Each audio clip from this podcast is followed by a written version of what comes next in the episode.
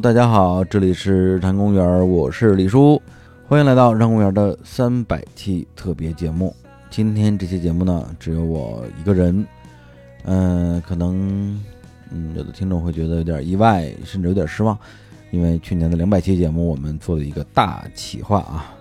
叫了我们八位主播大家一起来读信。嗯，很多听众，包括我自己本人，也都在期待三百期节目会搞什么新的花样出来啊！之前也确实设计了一些花样，嗯，甚至我跟小侯老师也做了其中一些尝试，嗯，但效果其实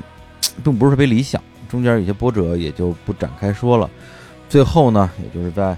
呃昨天啊，我们俩连夜决定，呃，采取我们的一个备用计划，就是。由我们两个人各自录制一期单人节目啊，但是这两期节目是在同一个命题之下，来表达一下自己最近一段时间的想法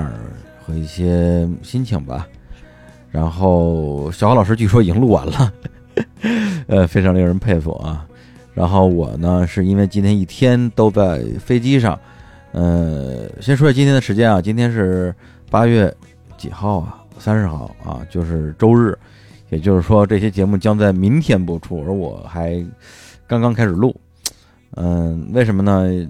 当然，很大原因是因为我最近一周多都不在北京，在跟呃我们之前节目那位嘉宾啊，叫做张战啊，张战老师一块儿去旅行了啊，他弄了一个旅行团去大西北，从兰州。到临夏、甘南，最后到敦煌，在敦煌待了好几天。然后我今天刚刚才从敦煌飞到北京，然后，呃，直奔公司来录这期节目。嗯，说到命题作文这个事儿啊，呃，命题作文的命题到底是什么？这个，呃，其实是我在这次旅行的过程之中，在大巴上啊，听着歌昏昏沉沉的，突然想到的。一个点就是，因为之前我们的日常公园的节目，呃，这种什么周年也好啊，整数呃七也好啊，都是说，哎，我们回顾一下过去一年的事情吧，我们回顾一下过去的一百七吧。我觉得四年嘛，因为就是离距离四周年可能就一个月了吧，不到一个月了，而且又是三百七，也许到了一个更大的阶段总结的时候。哎，因为这四年日常公园也好，我们个人也好吧，也有很多的变化，所以我就想说，哎，不如就以这个叫什么“昨天、今天、明天”为一个大的呃命题来展开这样一期节目。嗯，当然，小伙老师呢，据说啊，会采取一个嗯比较清奇的思路来诠释这个命题啊，但是呃，因为他也没给我讲啊，我也没有去偷听。嗯，我也不知道他到底那节目要聊点啥，反正已经录完了。嗯，大家可以期待一下。嗯，那么昨天、今天、明天啊，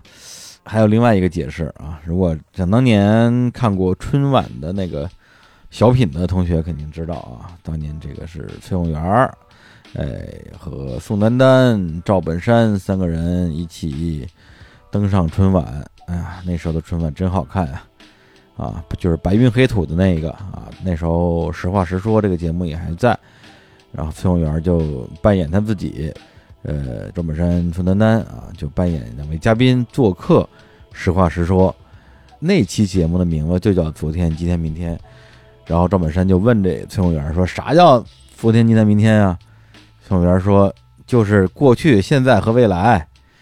然后赵本山说那你就直说呗，整啥？昨天、今天、明天，但是现在想想也挺唏嘘的，是吧？大家现在打开电视也，这老三位也几乎瞅不见了，连宋丹丹好像最近都说准备退休了，真是没法想象啊！想当年，所以，嗯，这些节目的对我来讲，它真正的主题其实就是过去、现在和。未来，甚至我觉得它可能包含了一个所谓的更有哲思的一个探讨，就是我是谁啊？我从哪儿来？我往哪儿去？哎，以前其实说这个东西的时候，都是呃按照刚才一个顺序说的啊。首先要知道我是谁，然后是我从哪儿来，然后是我到哪儿去。但是我今天录音之前，我刚刚在那吃面，我突然觉得说，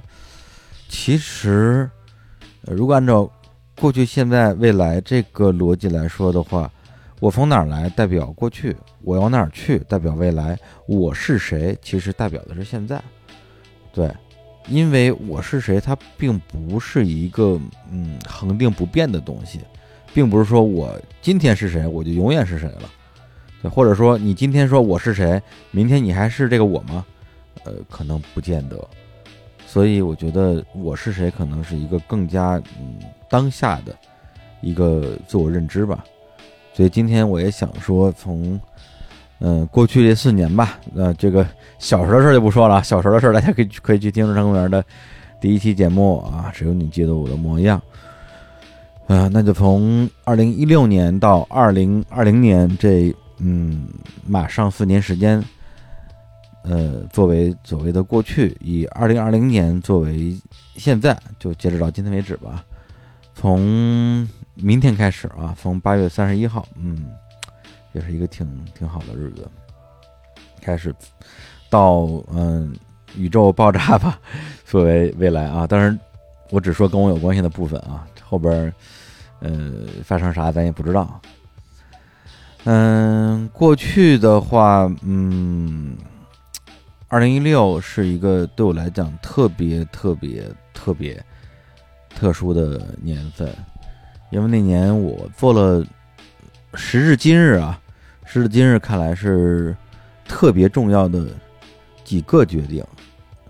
嗯，如果是从日坛比较早的节目开始听的听众，或者是从更早啊《大内密谈》开始听的听众，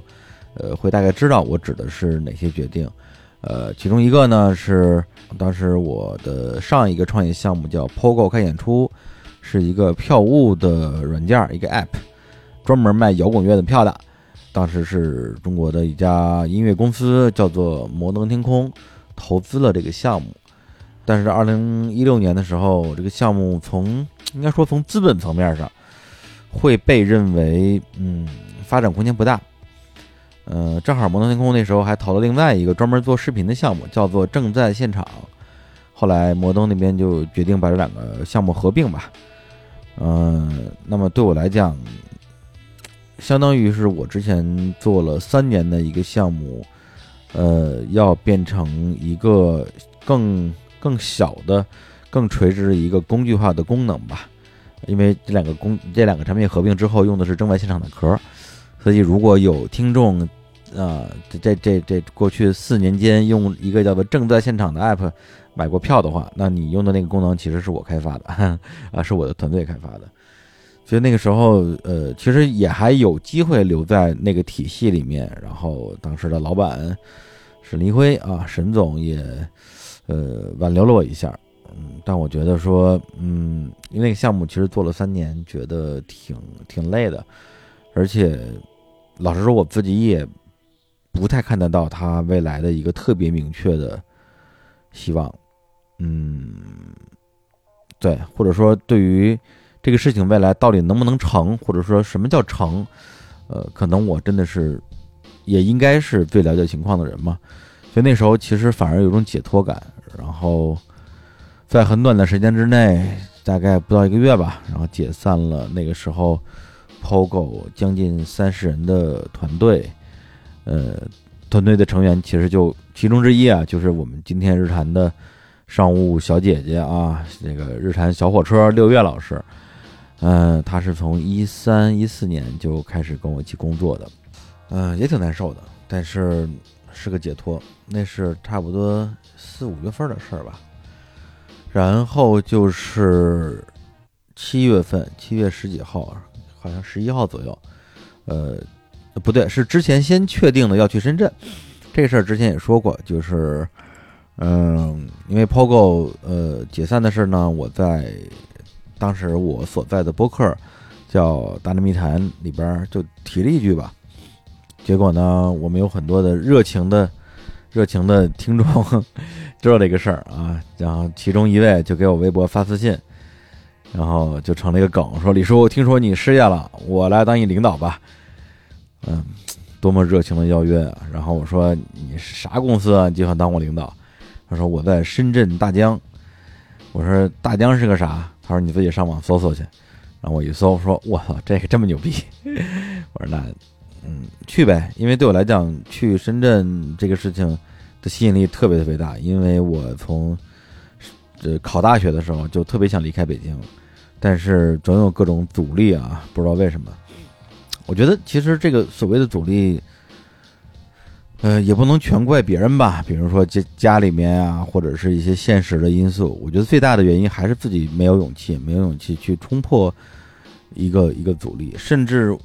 某种意义上，我觉得我可能我在利用那个阻力，然后让自己产生一种付出感，然后再用这种付出感去做一些其他的任性的一些一些选择。嗯，现在想想其实挺不直接的，呃，真想走的话早就走了。但是在那个时候，我突然觉得说，哎呀，终于那个时候觉得自己无牵无挂，可以离开北京了。那时候就确定了要去深圳工作，呃，要去多久其实当时是不知道的，这是应该是六月份左右的事儿。然后就是七月份，七月份的时候，呃，我发了个微博，呃，公开宣布啊，退出当时的。呃，我已经，你说工作，好多人觉得很不舒服啊，因为有人还给我评论，嗯，就是我说我当时的微博就说我我宣布正式离开我工作了三年的，呃，大内密谈，呃，有人说说啊，我以为你们是什么，就是大家嘻嘻哈哈聊大天儿，想不到是工作。我说这个，呃 他，如果你从赚钱不赚钱的标标准来看的话，他当然不是个工作，但是。三年时间，三百多期节目，日坛到今天三百期，大家可以想想想想象一下这个事情啊！日坛公园到今天才录到三百期，但是我从大内走的时候已经三百多期了，嗯，也就是我到今天我在日坛录的节目都没有超过我在大内录的节目多。嗯，他是不是工作的？某种意义上也可以说是吧。然后就宣布离开，然后小侯老师比我晚了个几分钟吧，也发了个微博。宣布离开，这个对于那个时候的大内听众来讲的话，嗯，应该还是一个挺重磅炸弹的吧？因为，嗯，谁也没想到？而且之前确实也没有太多的征兆，嗯，但我觉得这个事儿吧，就好像乐队解散一样，这特别逗。是哪期节目？中国摇滚八卦指南吧？我在大内录的第多少期节目？二分十七吧？但是是四期节目啊，一二三四。嗯，是好像是一个晚上录完的吧，也是大内早期的经典之一，基本上把我关于中国摇滚圈、民谣圈甚至流行圈知道的一些能说的八卦全给抖了出来了。所以后来我也很少在节目里边再说那些事儿了，因为我老觉得啊，就那么点事儿，你来回来去说，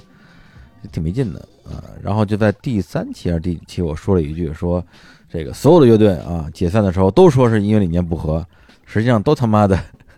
另有原因，比如说现在我觉得这这大内干的不开心了，我要弄个新博客啊，叫什么什么什么，李叔有话说。然后那最后我们也得说音乐理念不合，结果后来又过了几年之后，好多人去那些节目里留言说：“哎呀，李叔我一语成谶啊。”嗯，所以这事儿，我现在其实觉得对那个时候很很爱大内的很多的老听众来讲的话，我自己内心其实是有歉意的，因为。毕竟让大家在那个时候有一些很很不好的情感吧，就是无论是觉得难过，还是觉得遗憾，还是觉得愤怒。我相信有些人会觉得愤怒，大家会觉得说之前的那些东西，三百多期节目，三年多时间都是假的吗？嗯，那是七月份，然后九月份就有了日谈，所以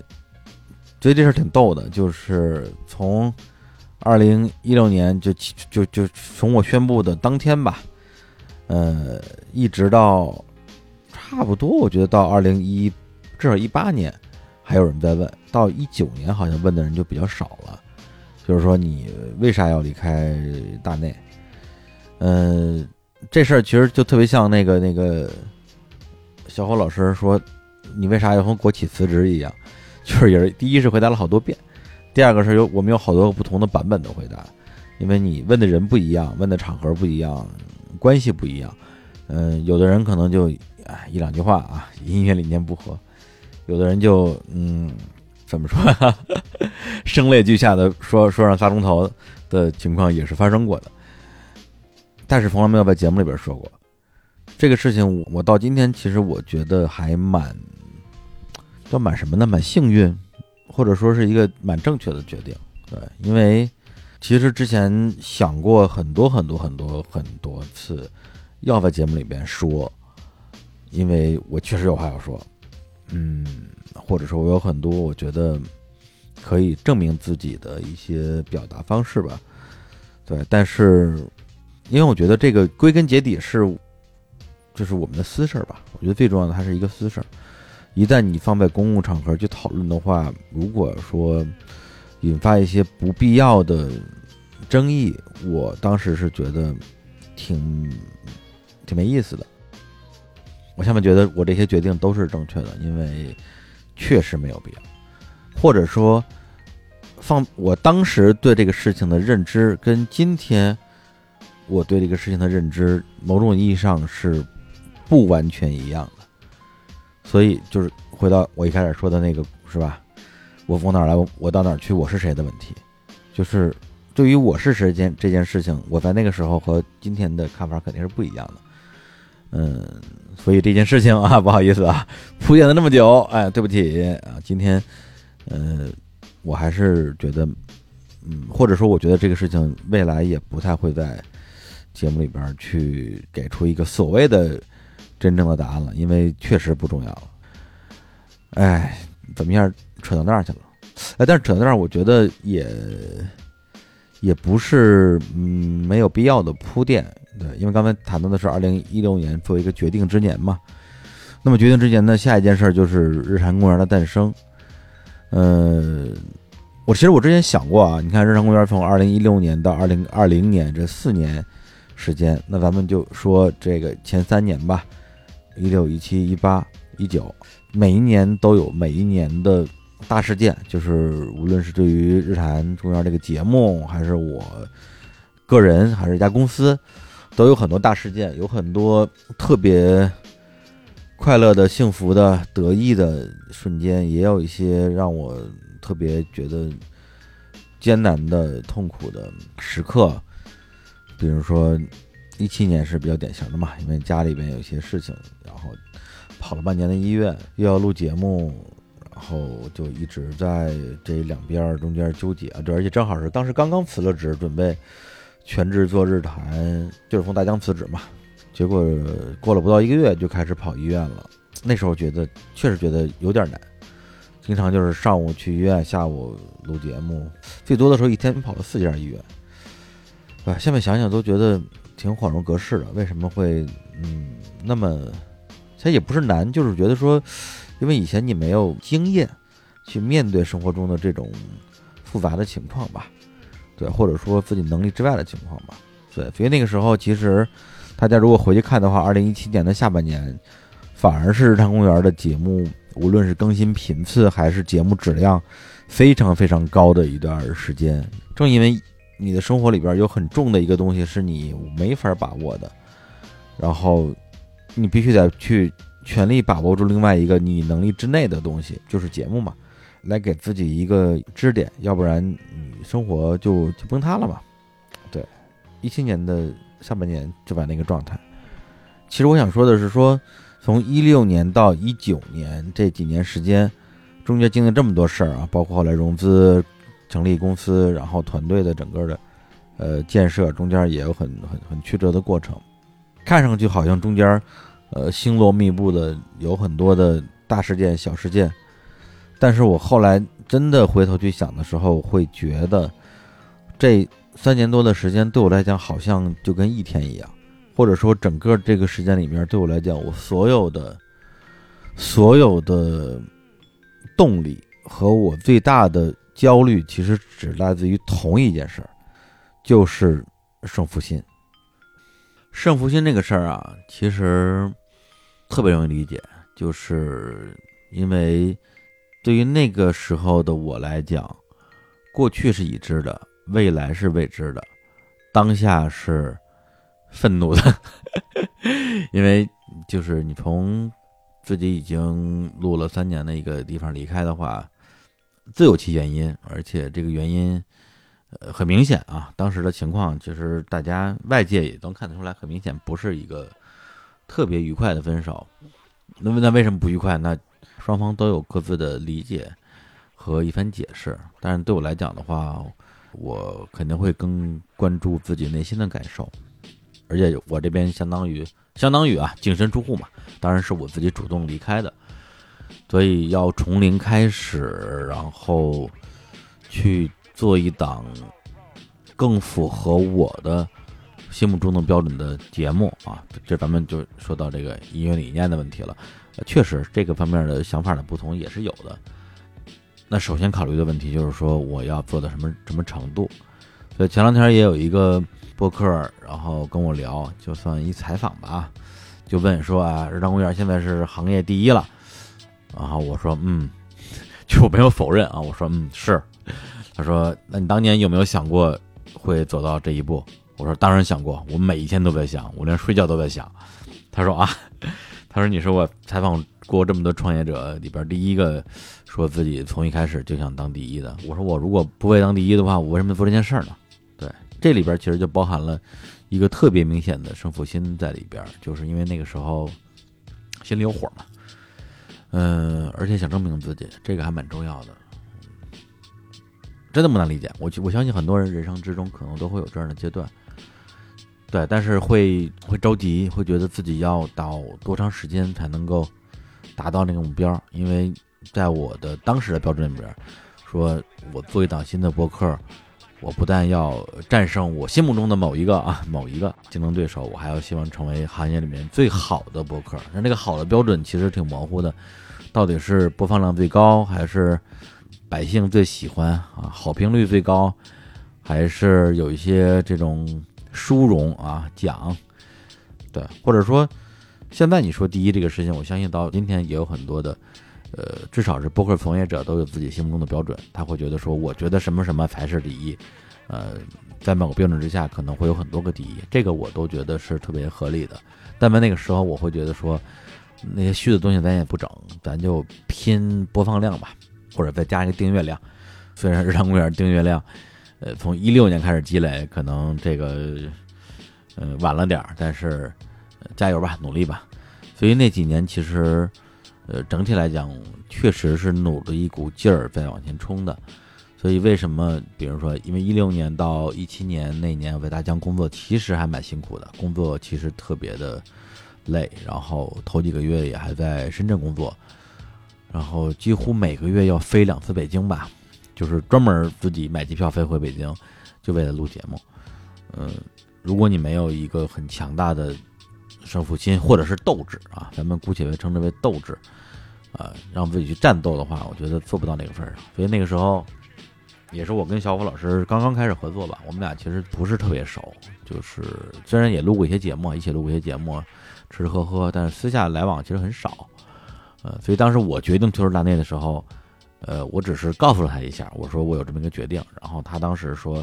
那我也要退出。其实我是觉得很意外的。我说啊，我说你何必呢？我说我退出了，正好那个你就留下来。去填我那个空就好嘛。但是他有他的考虑，那他有什么考虑？呃，还有还是有机会让他以后自己来说吧。所以我当时觉得说，那既然嗯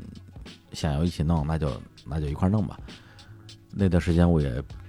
把我整个那个阶段想要赢的那种力量吧，嗯，都拿出来了，然后把小侯老师震撼到了。他当时说了一句，说呀，说这个李叔啊。听说你之前的职业生涯挺失败啊，但是你要是之前那么多份工作，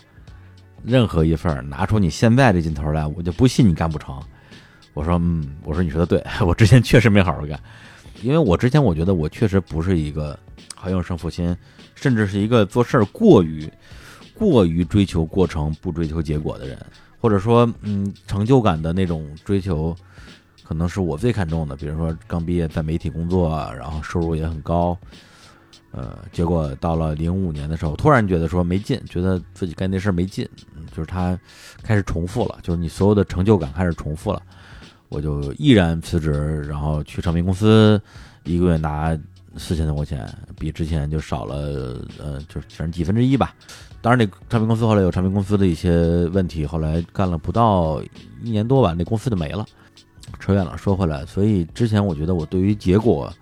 无论是自己的个人的所得吧，还是这个事情本身它的未来，比如这个行业如何，这公司如何，可能我那时候都考虑的很少，我只看重当时的那种感受，就是我干的爽不爽，有没有成就感。其实是一个挺，其实就是就是年少无知吧，就是愣头青那个状态，然后过度理想主义。所以在一六年开始做日坛，到应该说到去年的下半年的时候，我基本上整个是处于同一种状态的，对，心里只有一个字儿，就是要赢。那么赢的标准可能每个人会不一样啊。那对我来讲的话，就是包括所有的可能性吧，比如说呃节目的各方面的数据，比如说我们是不是中国第一家获得机构投资的。博客公司，对，因为那个时候其实我们是是可以不融资的。当然，我我现在想想这个事情，虽然说起来好像有点嗯苦心孤诣、卧薪尝胆的意思，但另一方面，我觉得如果没有当时的那股好胜心的话，日坛也不会是今天的日坛吧，也不会让很多的听众知道我们这样一个节目啊。包括到今天为止，嗯，特别是二零二零年，我在接受一些媒体采访的时候，会比较主动提到。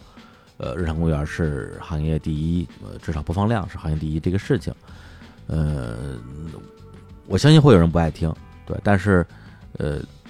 对我来讲最重要的是在这个阶段，我需要把这个事情说出来，因为公司有公司下面的战略，另外一个就是这种表达，我认为就是我相信它是经得起。呃，任何推销的，如果说有人觉得我们不是，那我欢迎大家拿出任何的这种数据来来证明我们不是。这个我觉得其实无所谓，只是一种表达方式吧。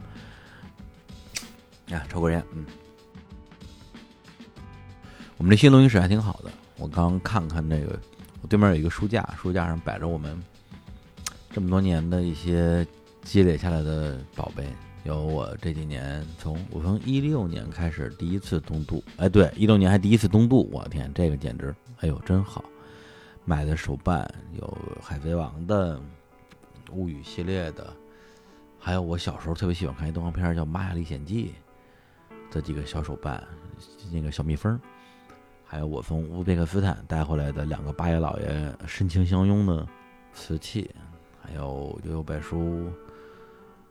银魂，小侯老师送我的韩玉良，嗯，侧耳倾听的这那个猫男爵，天宇千寻的无脸男，我从墨西哥带回来的一个，这个这个女的这个女骷髅叫啥来着？它是一个铁皮的镜子，特别好看。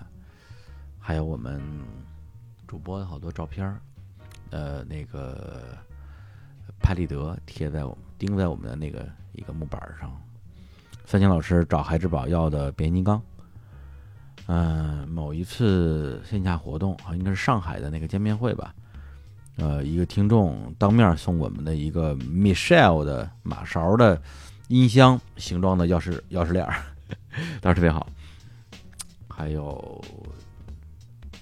几年前录大护法的时候，送我们的大护法的后手办，还有一个储蓄罐。还有一堆一堆一堆一堆的漫画和书，嗯，多好啊！其实稍微往回说一点，我觉得当时之所以那么想把这个事儿做成，跟我之前职业生涯有很大的关系。因为之前刚才也说了，太过于不注重结果了，导致你在年轻的时候觉得自己特牛逼，就是就别人觉得特别。了不起的一些呃，无论是工作还是收入，还是一些身份，我说扔就扔，弃之如敝履，觉得自己特牛逼。但是你真到了某一个岁数，特别是到了一个你要对别人负责任的一个岁数，就大家如果之前听过那期二十三十四十，没听过可以听一下。我发现自己这么多这么多年下来啥也没有。什么也没捞着，然后就就开始怀疑自己了。但是像我们这种，是吧，愣头青似的文艺青年，一旦怀疑自己了，就完了，你就你就真的一无所有，因为你本身一无所有，你唯一拥有的就是你的这种信念，信念没有了的话，那就归零了嘛。所以那个时候，我觉得除了这种呃想要赢别人的心态之外，还有一个想赢自己的吧一个一个想法吧，觉得说我这辈子是吧，那时候也二零一六年也三十七了，觉得我这辈子总能赢一回吧，或者说我之前马上要赢的牌，我不等到最后开牌直接把牌扔那儿就转身就走了，就去干嘛去了？就去喝酒去了，嗯。反正该年轻年轻过了，该狂放也狂放过了，总该赢一把了吧？这样的心情也是有的。哎，所以那个时候，我觉得整个人奔着一个非常笃定的目标去向前拼搏，本身，呃，如果只从嗯结果来看，真的是一件还挺屌的事情。对，因为。很明显，我们从零开始，很快的能够获得了很多的听众的呃关注，呃，包括我们尽我所能吧，拉到了所有的我们那个时候够得着的一些呃非常大牌的嘉宾来日坛做客，而且在过程之中也遇到了各种各样的人，呃，加入我们，比如说像淼叔啊，淼叔就是捡来的一个大宝贝，呃，到现在也是特别好的朋友，我们今年。年初跟淼叔我们两个人一起去了日本，玩的特别开心。呃，那小史就不用说了，认识太多年了。他还没有出国留学之前，就在北京，我们在大内就录过好多，录过好多期节目。呃，一些老听众也都听过吧。他那个时候的状态跟现在也不太一样，他那时候也不是史蒂芬，所以在这过程之中，能够遇到很多的呃工作伙伴。能够遇到很多的好朋友，包括这些嘉宾，嗯，大家一起做一些有趣的好玩的事情，本身我觉得这个也还挺挺少年 Jump 的吧，就是那种友情战斗胜利。但是呢，有一个，嗯，如果是很了解我的人会会知道，但是一般的听众可能不太会察觉或者不太容易察觉的事情，就是作为一档总体上来讲，还是在给大家。带来快乐的一个一个节目的呃主播吧，主持人，我自己其实整体来讲是不太快乐的，这几年过得其实都不太快乐，因为嗯不快乐不是因为不是因为输赢这个这个问题，而是在于说你整个人如果让自己一直处在一种所谓的战斗状态的话，那么你看待世界的方式就会变得不太一样。对，包括我印象特别深，我一八年融资的时候，跟投资人聊，然后我说，我说很多人都说创业者应该，呃，把自己的全部生命投入到工作里边啊，这个生活不重要，只有工工作才重要。我说，我说我觉得是放屁啊！我觉得每个人都应该有自己的生活，为什么要为了创业牺牲自己的生活？我说，但是我没有生活，我的生活就是工作，我不需要生活。对我碰巧就是一个不需要生活的人，所以他妈的你不投我投谁呢？啊，当然这话没说啊，就是括弧里是这个意思。然后能感觉到投资人这个投予了赞许的目光，说嗯，这小伙儿能干，啊，确实能干，嗯，对，那时候确实是这样的。我的生活里边，嗯，除了感情生活啊，感情生活还是有的。除了感情生活之外，就是只有工作或者工作跟生活是混为一体的，嗯。包括我之前写过一些小文，在日坛的推送里边，说我在所有的时候都在想，如果把我现在眼睛看到的、耳朵听到的录成节目，会是怎样一段语言？甚至我之前去考那个潜水潜水的那个 O W 那个证，中间差点被淹死，然后死里逃生，然后往那个水面上浮的时候，我脑子里都在造句。对，我都在转码，都在把我现在看到的所有东西转成这种播客用的语言，完全就是一个自动播客翻译机，能把一切东西变成一个博客化的表述。刚开始的时候是刻意的去积累，到后来就完全就是全自动运转了，就是脑子里边可能有一部分在想这件事儿，另外一部分就是跟着转码、转码、转码，然后存储，而且还得尽快把它用用掉，不用掉的话，这个硬盘不够了，它就自动被覆盖了。哎，天哪！这么想想，它当然有快乐的部分，它不可能，它不可能里边没有快乐的部分。特别是我能够把一个，无论是我自己的个人经历，还是我最近的一些阅读、看的电影，能够嗯很准确的表达出来，而且被大家所接受到，而且被大家所喜欢吧，或者说对很多的听众有一些积极的影响吧，这个事情当然会给我快乐的感觉。这也是作为一个自媒体的一个一个很大的动力所在嘛。这种正向的，呃，情感激励还是有的，对。但是，呃，你要问我那几年时间是快乐还是痛苦的，那可能还是痛苦的，因为不能照镜子。其实不是不能照镜子，是不能被偷拍。因为这个人吧，是吧，都是有这种自我美化的习惯。你去照镜子，就会哎，摆出自己最嗯这个英俊的一个角度，觉得自己一天二十四小时永远是你现在看到的这个样子。呃，拍照的时候也是一样，特别自拍的时候，然后别人给你拍的时候呢，你大概知道自己嗯怎么把表情拍出来之后是好看的。如果用拍的不好的话，你就会很生气，会觉得嗯是他拍的不好。对，但是你一旦被偷拍，就完了，因为人家偷拍出来的你就是一个你最最真实的样子。那对我来讲，比如说我，首先我就不是一帅人啊，从来就没有特别帅过，可能年轻瘦的时候。就像年轻的高晓松吧，也就是那个水平的，那个水平的一个形象。那现在就是像胖，哎，算了，不跟高老师比了。反正我觉得这个这个美和丑都还罢了。其实最让我觉得不太开心的是，呃，我的表情不开心。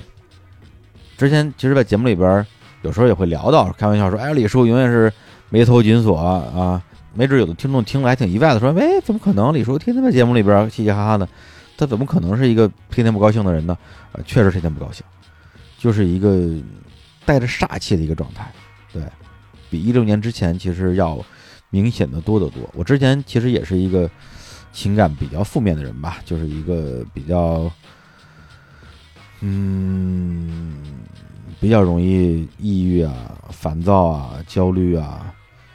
的那么一个状态，对，但是都是比较短的一些周期的循环。就今天一个事儿不高兴了，明天可能就好了。但是，当我长期的处在一种说我的需求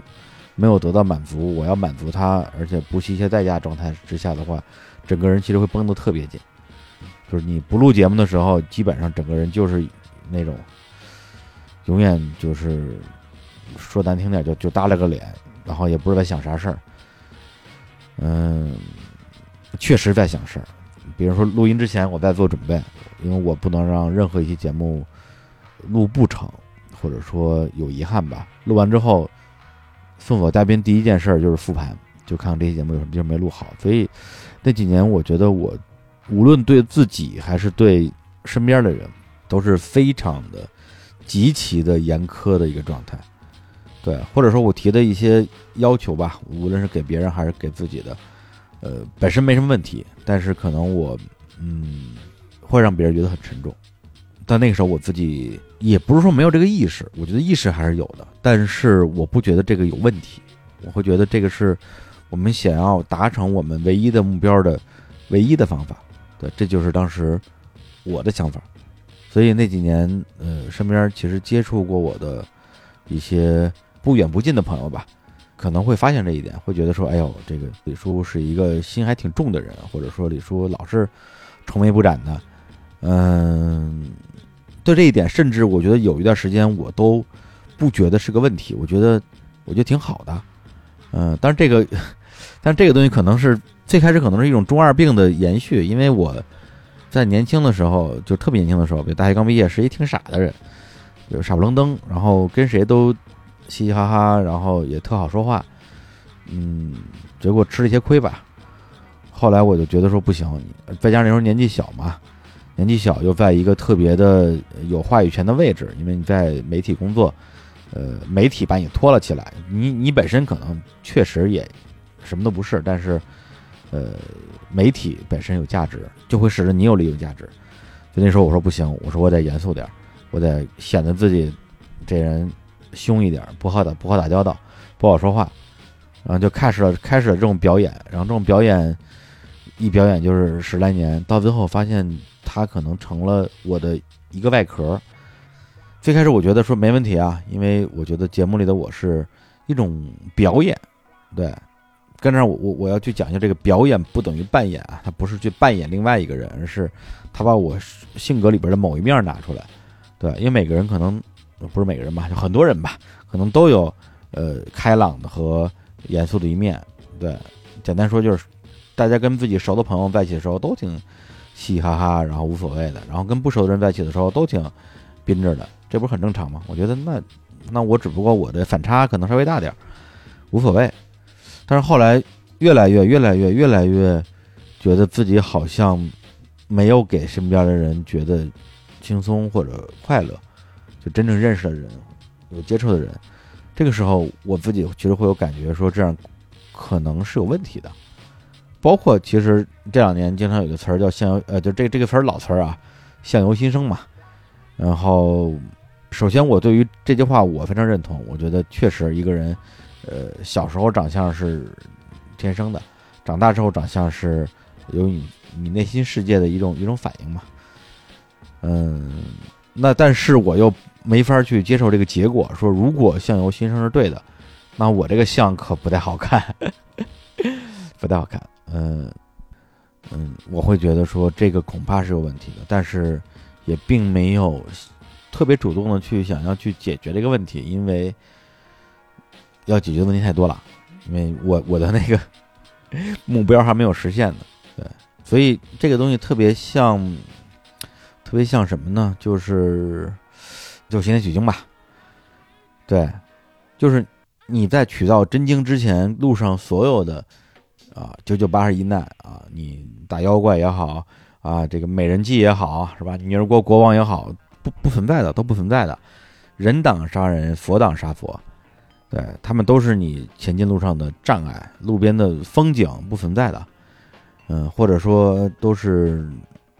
转瞬即过吧，你不会在他们身上停留太久，因为你要往前走嘛。对，但是这个我觉得可能是我这一生之中很难得的有这么完整的一段时间持续处在这个状态。那么很多的创业者啊，或者奋斗者，或者那些特别励志的啊、积雪的热血的人，也许他们关于这种感受的经验会特别丰富，特别是那些比如说考过研的，或者是嗯，为了一个目标曾经付出过非常长时间的持续努力的人，我相信他们能够理解我这种这种心情。哎，对，包括那些那些念了五年、八年、十年博士的人，他们可能挺懂那个，挺懂这个心情的，因为你一旦没有最后那个东西，你就。全白干了，就是那种心情，嗯，但是在这过程中，现在想起来，我觉得失去了很多东西，对，这也是我会今天在这里讲这些事情，包括设定昨天、今天、明天这样一个命题的一个原因。我会觉得，过去那三年多的时间里面，确实因为你过于关注最后那个结果，在这个过程之中，其实，嗯。忽略了很多本来你应该关注的事情或者人，也伤害了很多其实自己心里面是非常重视的人。但在那个时候，你会有感觉，你会有感觉自己恐怕是做错了什么，但是你没有时间回头看，对，你就把这个事情就埋在地下，然后就当当没有发生过吧，因为。你一旦太多时间去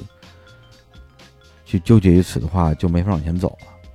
所以其实那几年，我觉得我甚至刻意的减少了很多的必要或者非必要的社交，包括跟比如说很多新朋友、节目的嘉宾，大家说，哎，回头有空聚一聚啊。还有一些老朋友，都是很熟很熟的朋友，可能上一次见是在节目里，下次见面还是在节目里边，中间。为什么就没有去见面呢？当然是忙，忙碌是一方面原因，确实有那么忙。但这种忙碌本身又是在为了去让他去压住自己的那种焦虑的情绪。同时，我会觉得说，如果我状态不好的话，我去见一个我很重视的朋友。但，但如果我是一个不好的状态见人的话，我也会担心会给人家留下不好的印象。但是我又很少状态好的时候，也导致那几年其实虽然认识了很多很多的人，但是反而没有交到太多的真正的朋友。这个我觉得也是由于我当时那个状态决定的。哎，刚才那个表达可能呃有点太过个人了，因为日常公园其实其实很少做这种这么个人化的表达，它更多的还是为。大家服务的一档节目，你可以这样认为，因为最开始做播客的时候啊，就是一三年做大内的时候，我们经常说一句话：做播客为啥呢？是为了老了之后，呃，去听这个节目，听听自己年轻的时候有多傻逼，这是原话啊。但后来我发现，我也不太想去听我那个时候多傻逼，我知道那时候我多傻逼，呃，当然也有可能还不够老，还没有到了该去回顾的时候。那么那个阶段其实还真的蛮多，会说一些自己的个人的，呃，经历、想法、心情、见解，呃，有一些其实挺私密的，还有一些其实挺尖锐的，对。但是在日坛，我们其实这样的内容会特别的少，或者说会把自己藏得更深一点。我觉得几方面原因，一方面，嗯，因为我这个人是一个比较没有安全感的人，我自己在绝大部分时候更希望能够把。呃，自己藏起来，嗯，所以在节目里边，其实很多想说的、能说的话，最后其实反而就不说了，因为毕竟日常公园从它上线的第一天，我们的目标就是把它做成一档在华语世界能够被最多人听到、也被最多人喜欢的一档节目。呃，自我在这个节目里边是不重要的，甚至它是一个呃危险的部分。因为可能很多的听众并不需要了解那么多自我的部分，大家想听到的是节目，想听到的是内容啊，包括有时候我们在节目的开头闲聊个五分钟、十分钟、十五分钟，然后就会有留言说：“哎，这个什么十五分钟才进正题啊，又水了十五分钟。”当然，这个就这点而言的话，我觉得怪不得大家，是因为我们把日坛做成了今天这个样子。会让大家对这档节目会有一个先入为主的预设，觉得它应该是什么样子的。呃，如果不能满足大家的需求的话，大家自然会觉得嗯失望，会过来讲。所以今天这些节目，首先它就是一些，呃，放我今天来讲，肯定是一个比较任性的表达，因为它表达的内容并不是节目啊，并不是大家想听的啊带引号的节目，而是我自己想要在这个。时间节点，想跟大家，特别是想跟很多认识我的人，在生活中认识我的人，还有我自己想说的一些话。嗯，放首歌吧。嗯，这首歌我很喜欢。这首歌是我去年日坛三周年的时候，我想要呃在节目里放了一首歌，因为那些节目其实录的有点困难，或者说没找到一个适合的气口。那首歌就没放，但是我这人是吧？大家也听出来了，就是那种，嗯，特别放不下的人。所以这首歌我又惦记了一年，终于今天逮着机会给他放了。是特别老的一首歌，一九七九年，嗯，宫崎骏啊作为电影监督啊监督的第一部电影动画，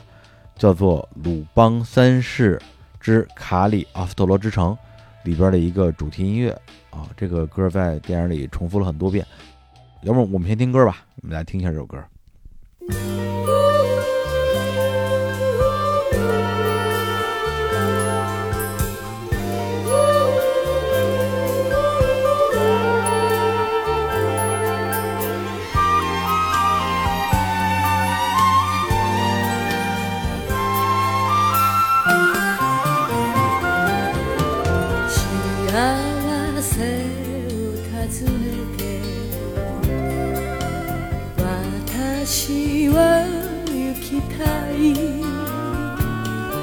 茨の道も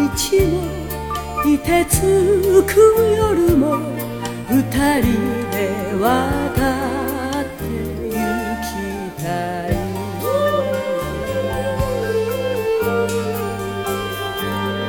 旅人のさ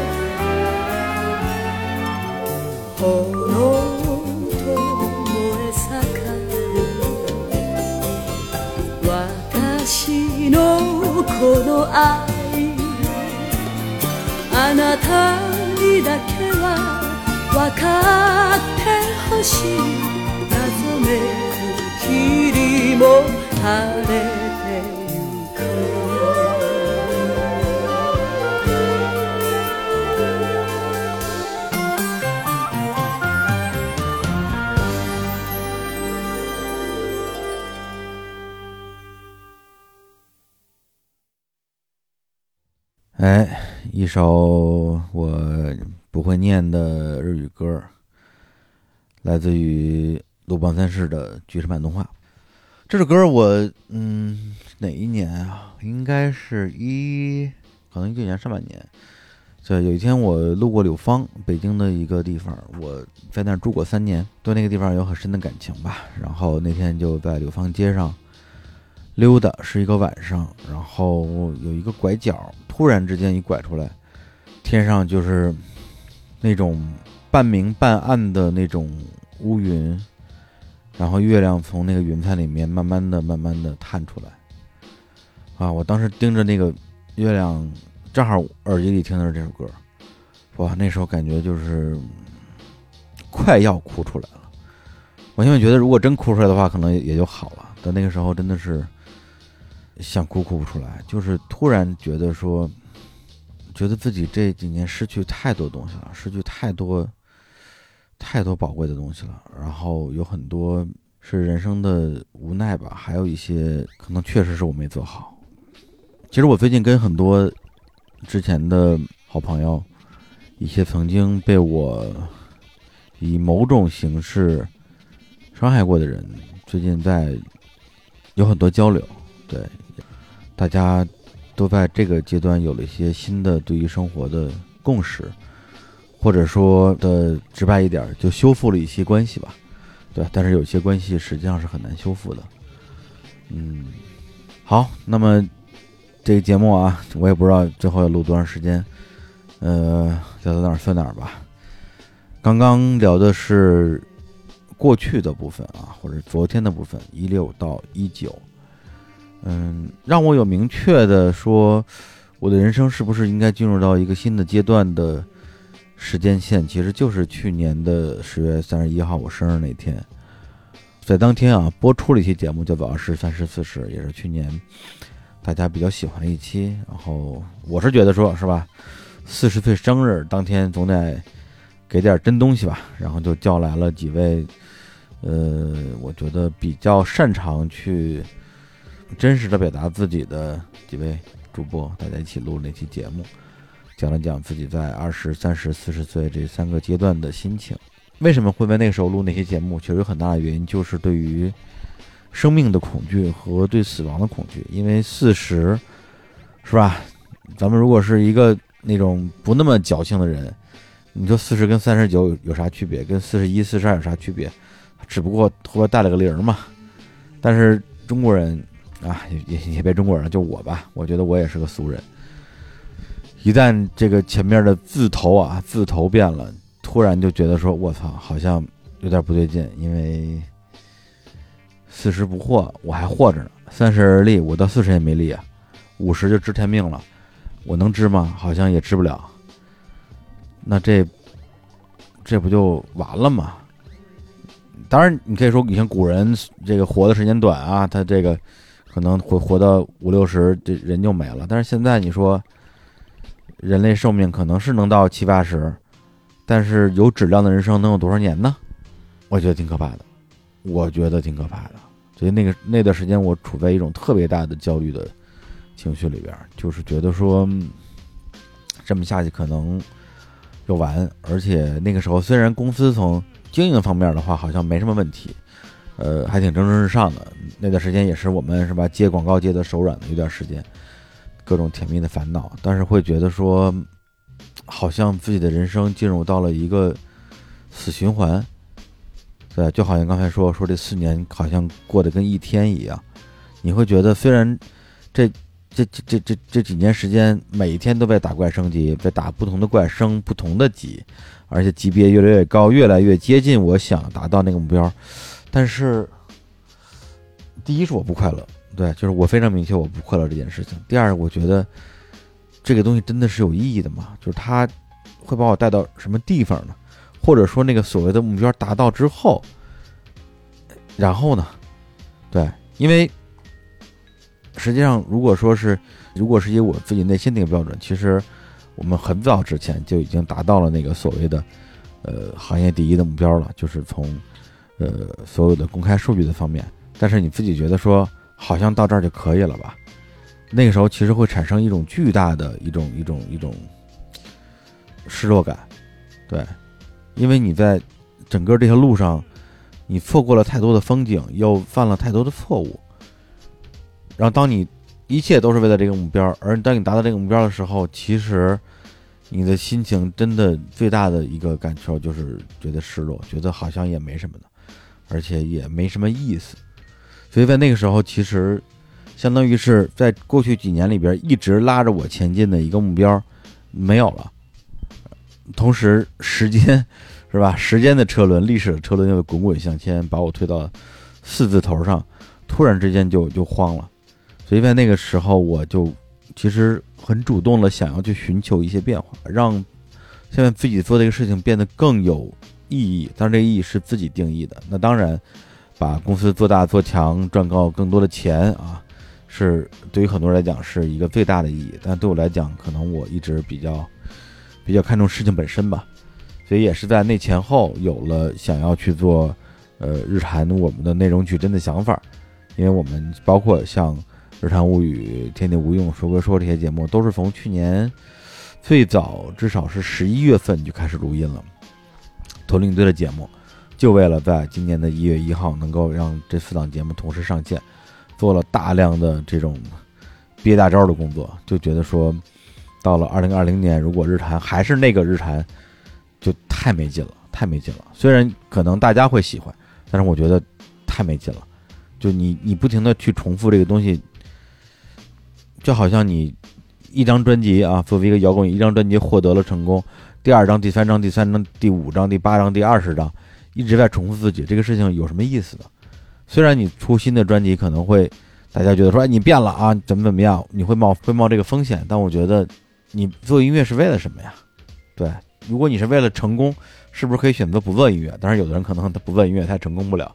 但是对我来讲的话，我觉得哪怕我我愿意付出所谓不成功、不被认为是成功的代价，我愿意去愿我也愿意去做这个事儿。所以有了今年的这几档节目的诞生，嗯，但是现在看来，因为已经过了八个月，我自己还是挺满意的。关于这几个节目今年所有的成果吧，虽然。日常物语可能要完结第一季之后休息一段时间，但是像天地无用本身这档节目，虽然它的收收听的人数不是特别多啊，因为它比较窄众，但是因为我是这档节目的粉丝，它完全达到了我对这档节目的全部的预期。而说归说呢，是我自己跟自己做的一个游戏，对，因为日产刚才也提到，他为了努力满足所有人的需求，他变得。他变成了一个没有任何的棱角，没有任何锋芒的一个东西，但这种东西其实对我来讲，其实挺难受的，或者说，就好像你主持一档节目，咱咱们就是《康熙来了》吧，就算《康熙来了》，你主持了十年之后，虽然大家看到的你在节目里的状态好像是始终如一的啊，以一样的调侃方式调侃不一样的嘉宾给大家带来欢乐。但是作为主持人，难道不会觉得疲惫，不会觉得无趣吗？我觉得一定会的，一定会的。那对我来讲，也一样要面对这个东西，就是那个所谓的成功的经验，那个那种哪怕是愉快的部分，一再的重复，就算不说是一种折磨，但是也不再像头两年一样能够持续带给我呃新的这种成就感，这种发自内心的喜悦。所以说归说，就是一个我用来挑战自己的主持能力和主持风格的一个节目。对，现在大家可能听到的只有十几期，呃，还有几期录了之后，因为最近没空剪，没有播。对，但是在这个过程中，我得到了就是录节目本身能够带给我的这种最大的乐趣。有的节目，比如说像跟芷安老师聊的那一期日本文学的，我大概花了一个月，将近两个月的时间，看了大概二十多本书吧。二十多本我年轻的时候很喜欢，但是其实没太看懂，以及一些我一直就很想看，但是没有看的这种作家的作品。呃，节目聊的也很开心，就这种事情会让我觉得说啊，我终于还算是一个能够做出好节目的人了。就是说我自己定义的好节目，包括当时跟张湛呃聊哈佛，还有跟金世佳那些节目，这两这两期节目是挨骂挨的比较多的。呃，张湛那些节目主要是骂我，金世佳那些主要是骂金世佳。但是我老实讲，就是在说归说这个节目的序列里面，挨骂这个事情对我来讲是一个莫大的殊荣。呃，跟在日坛的节目里边恰恰相反，因为日坛节目我会觉得说我已经做了最大最大的努力和最大的让步，呃，努力的不去冒犯任何人，因为我本人是一个又敏感又有同理心的人。所以我觉得，如果一期节目我自己觉得不会冒犯到别人，那就真的不会冒犯到别人。如果你还被冒犯的话，可能是你的问题。呃，但说说，因为在录制的时候，我就不太从所谓的大众的角度去考虑问题，更多的是只关注眼前的那唯一的一位嘉宾和我自己的当时的感受。所以节目的评论区出现一些不同的声音。对我来讲是一种巨大的承认，对他终于他证明了这档节目是有价值的，感谢大家。然后，呃，当然最近这节目的更新频次会变得很低，因为，呃，你可以说对我来讲，这个实验到了一个已经完成了它的第一个阶段，我已经，呃，通过打怪练级，呃，一部分证明了自己还是能够做出我自己之前。呃，会觉得有困难的节目的，对我觉得我还是能能能够搞定这些不同的类型的嘉宾、不同的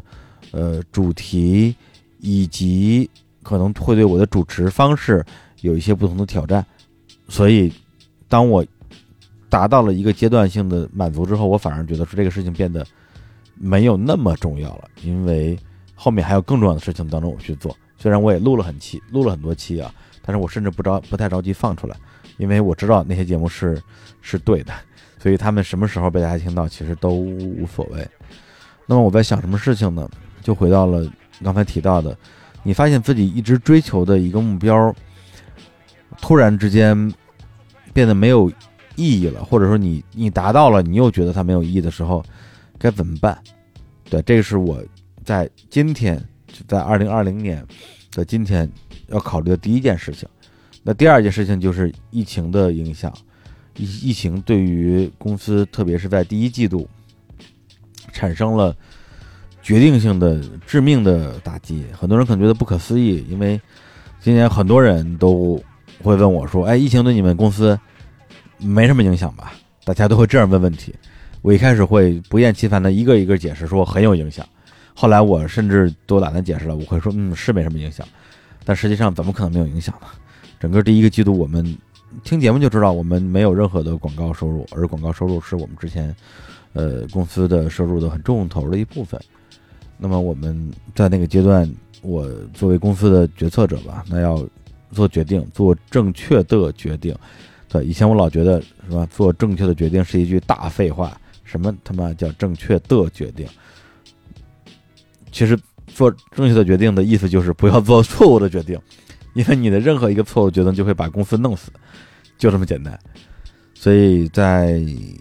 三四月份，我们做了很多的事情，包括呃日光集市的重度运营，包括后面日产欧拜的上线，包括史蒂芬的节目付费节目，秒叔的付费节目，先后啊在我们艰苦卓绝的努力之下上线，中间有各种各样的，哎，就是不足以外人道也的，嗯，痛苦吧。当然，这个痛苦不是发生在我们团队之间，更多的是跟平台之间的这些问题，因为确实没有找到一个非常理想的平台来帮我们解决我们音频付费节目这方面的一些需求，导致秒说档节目比之前预期的晚了两个多月才上线。嗯，而公司实际上倒不是说我们公司，而是说从某种意义上，任何创业公司都是挣扎在生死线上的。对，这也是一种某种意义上的死亡威胁吧。而且在今年的三四月份，公司也有人员上的很大的调整。在一月份春节之前，我们有一次团建，然后七八个人大家一起去了芒市啊，每天吃吃喝喝，啊，参观咖啡园、荡秋千，哎呀，真快乐！那几天过得太快乐了。嗯，还拍了公司大合影，想的是。过不了多少天，我们就度过了春节。我们整个团队七八个全职的小伙伴，大家就可以再回到我们在 WeWork 办公室的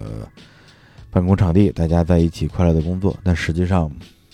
有将近一半的同事最后也没有再回到那个办公室，或者说他们那之后都回到了那个办公室，但是是去办离职、收拾自己的东西。这个过程真的是，我相信任何人都不会觉得舒服的，因为都是关系非常好的工作伙伴。但是你在疫情那样一个那么特殊的时期，如果不做一些主动的改变的话，的结果就是公司将面临更大的这种生存方面的威胁。所以那个时候，我们的调整其实很简单，就是把所有不能够快速赚钱的业务全都放弃掉。对，这也是当时要不得不做出的决定之一吧。对，那实际上从差不多五六月份开始吧，公司慢慢的哎，随着疫情的缓解，也慢慢的走上了一个比较好的呃运行的轨道。这其中的甘苦，你说跟谁说呢？或者说？大家想想知道吗？其实我也不知道，对，但这个就是我们真实的，我们真实的生活呀。我们的真实真实的生活不是节目里那些东西，是这些东西啊。但是在这个过程里边，我也产生了一些新的一些想法。当然，这个跟我今年整个人自己的变化也有很大的关系。今年其实我自己整个从看待自身、看待世界的角度，确实发生了一些变化。我会觉得说，你去。做一个节目，你持续的贡献出好的内容，你去运营一个公司，让公司能够健康的活下去，这些当然都可以是一个目标，但它好像是一个，呃，不能叫永动机啊，就是它它更像是一种一种无限的循环，呃，甚至如果你往负面的角度来讲的话，它像是一个那种所谓的轮回，因为我正好不是刚从呃。西北回来去了敦煌，敦煌有一个大佛啊，叫涅盘佛。其实我对佛教一点儿都不懂，呃，我对佛教知识的匮乏的十分可笑。比如说，释迦牟尼到底是人还是神？其实这个问题我我到现在都不都都都不太不太清楚。但是当时有一个涅槃佛，讲的就是佛祖涅槃嘛。然后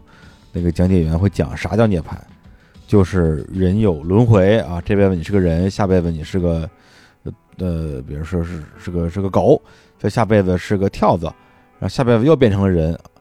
呃，当然这个是佛教的一些解释啊，或者说是他们的一套呃语言体系吧。那么他们定义的涅槃啊，就是 nirvana，其实涅槃是 nirvana 的音译，呃，它真正的意义在中文里边应该叫圆寂嘛，它讲的就是你终于解脱了。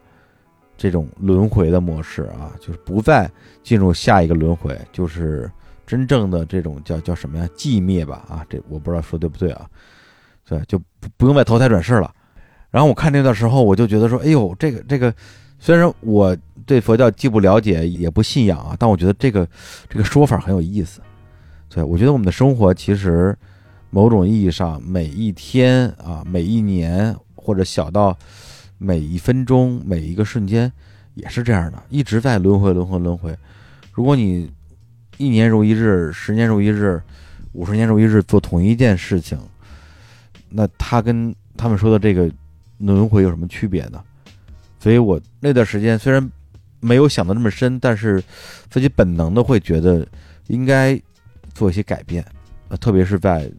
在工作上，就是在节目这件事情上。所以我们今天其实做了几件事儿，一个是我们开始在我们的微信公号里边去推荐一些其他的播客。呃，做了一个栏目叫 Podcast Weekly，每周日推。呃，说实话，我现在都已经忘了我当时为什么要做这件事了。啊，中间包括石老板还给我发微信说：“哎，你这个弹幕挺好啊。”我说：“啊，挺好。”呃，他说：“你为啥做这个事儿啊？这个某种意义上不是说相当于给所谓的竞品导流吗？”我说：“你说的对，确实是在给竞品导流啊。如果就当然，你看你怎么定义竞品这个事情，某种意义上他们都是有台。”某种意义上都是竞品，但我觉得，我说我我说我也不知道我为啥做这件事儿，我就是觉得应该做。石老板说：“嗯，我明白了。”我心说：“你明白啥呀？”我说：“我都不明白。”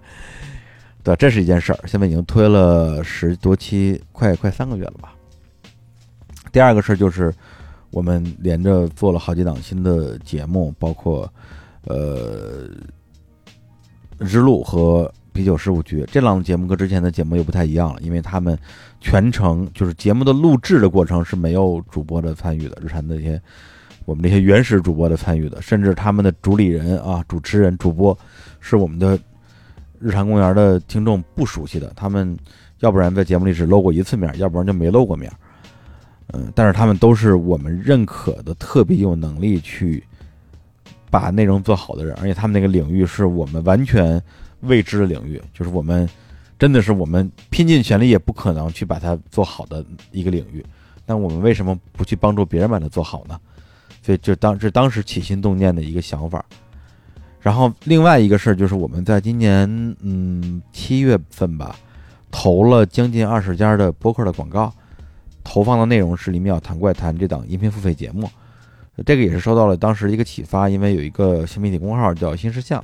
他们做了一个课吧，那课嗯我没听过啊，但是有可能还挺好的，呃，讲啥的我忘了。但是他们投了十几个博客，真心白银，呃，给了那么多钱让大家去给他们打广告，去卖那个课。我觉得说，哎，我说他们可以打广告，我说我们也可以啊。如果说我们也投放同样的力度，呃，而且都是以现金形式去合作的话，我们。至少在这个阶段，我们不是投不起，我们可以投，而且它能带来的回报，因为我们也我们某种意义上我们卖课嘛，就是你说李淼谈怪谈是个课啊，当然我当然我不承认，但是可以这样去理解。那我觉得这个可以做呀，于是我就呃一对一的去邀请了，也是将近二十家呃有台，这真的是有台了，大家来帮我们这档节目打广告。那合作形式包括了现金和节目的贴片互换两种形式。呃，选择这两种形式的博客都有。那在很短的时间之内，这些广告基本上都打出来了。呃，也有很多听众在其他电台听到了，会觉得说：“哎呀，这个在其他电台听到日常的声音真好。”然后我们也帮我们的呃其中一个有台三好坏男孩，呃，帮他们打了一个广告，就是贴片互换嘛。这个事情其实其实也是一个拍脑门的事儿，最开始。但是在他推荐的过程之中，会让我看到了很多的可能性。第一个是，首先，嗯，其实是更多的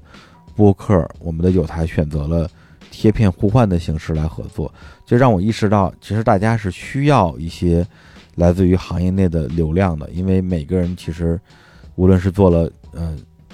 一两年，还是三四年、五六年，其实都有自己的固定的收听的受众，虽然。可能其他播客的名字大家都知道，但是你未见得真的呃每个都听过，所以其实大家都是需要能够从自己的同行身上得到一些支持的。第二个就是，截止到二零二零年播客大爆发啊，今年是播客大爆发之年，这个大家如果长期听播客的人肯定知道。呃，今年据说有一万个播客，中文播客在市在这个市面上，但是去年你要问我这个市面上有多少播客的话，我我可能会壮起胆子说可能有五百个，我觉得我都往多了说了，因为我可能只知道五十个。那在这个时候，确实有很多很多的机会出现，有平台的支持，有商业的支持，但是有更多的播客其实是做了很多年很多年的内容，做了很多年的好内容，但是没有挣到过钱的。然后当我们提出合作的需求的时候，大家的感觉是还蛮开心的，也蛮兴奋的，觉得说，哎，原来这样也可以吗？会有这种感觉。那我会觉得说，如果在这个事情上，我们的这样一个。你可以说是商业化的行为，能够给大家一点点的提示，甚至是一个标准。因为之前其实很多的播客对于接广告或者是商业化的事情是没有概念的，当然没有概念很正常，因为没有人天生就有概念。我们的概念也都是自己一路摸索出来的，包括我们一九年一年其实做的所有的事儿都是在尝试，甚至你都可以说在试错。包括我们卖那个补装咖啡。你不上线之前，你永远不知道它到底会卖多少盒，它到底是会卖几百盒还是卖几万盒，不知道。包括淼叔的第一档节目《李淼谈企业》，到底是卖几百份还是几万份，也不知道。对，这个只有你试了之后才会才会知道。呃，第二个就是之前我们问到有一档其实已经做了很多年，甚至比我们的年头还要更久一点的播客，说，哎，说我们这儿有一个播客的定制的活儿啊，整期节目的一个投放，呃，咱们就是报价多少钱？然后哥们儿想了一下，说：“我就不说数了，说了一个就低到我觉得，哎，我都觉得不可思议的价格。对，就是还没有我们日常公园的贴片广告的价格高，而且可能还要低得多得多，让我觉得说很多播客对于自己的真正的媒体价值是严重低估的。大家不知道自己的内容有多么的多么的有价值。对，所以当时那个事情也让我觉得说，我们其实可以在这过程里边。”帮助大家确定自己作为一个音频自媒体的真正的价值。说到这儿，其实，哎呀，有点变成好像有点企业宣讲了，对。但这个真的就是我最近这半年，除了自己生活中那点破事儿、吃喝拉撒那点事儿之外，考虑最多的一些事情。所以大家可能最近经常会看到一些评论说啊，日坛最近怎么变了？然后日坛没有做矩阵之前，我每期都听；做矩阵之后，我跳着听了。我觉得这些东西都正常，甚至说都合理，因为最近这半年，我的心思确实没有完全聚焦在做内容这件事情上。当然，我并不觉得说现在内容变得不好了，只不过它承载了更多的功能，比如说日坛日坛欧拜要帮我们来接广告，就是这个栏目要养活公司，大家可以去把这个事情很容易的去理解。再比如说我们很多的。节目实际上某种意义上也是一种广告，他要给我们的付费节目打广告，他要给我们的刚刚孵化的新播客打广告，可能未来还会给我们的有台啊打广告。对我觉得这些事情实际上是在我今年更关注的事情，就是当你做到了所谓的这个行业第一的位置之后，你要干嘛？你要成为跟啊你认为的行业第二，虽然其实我也不知道谁是第二，呃。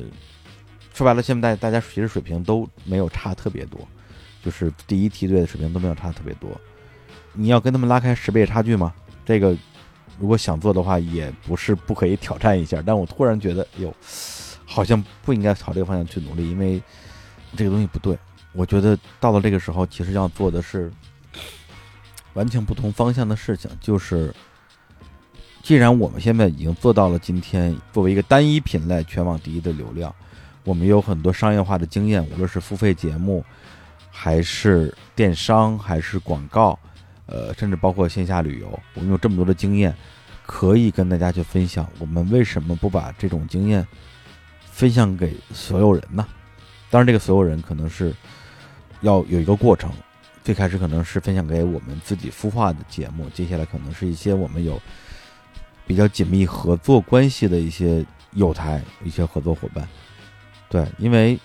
你把这个流量做起来之后，它如果只在你的世界里边流动的话，那它就是一个护城河。但是播客行业是一个非常非常新的行业，对，在这个时候就去做这样的固步自封的事情，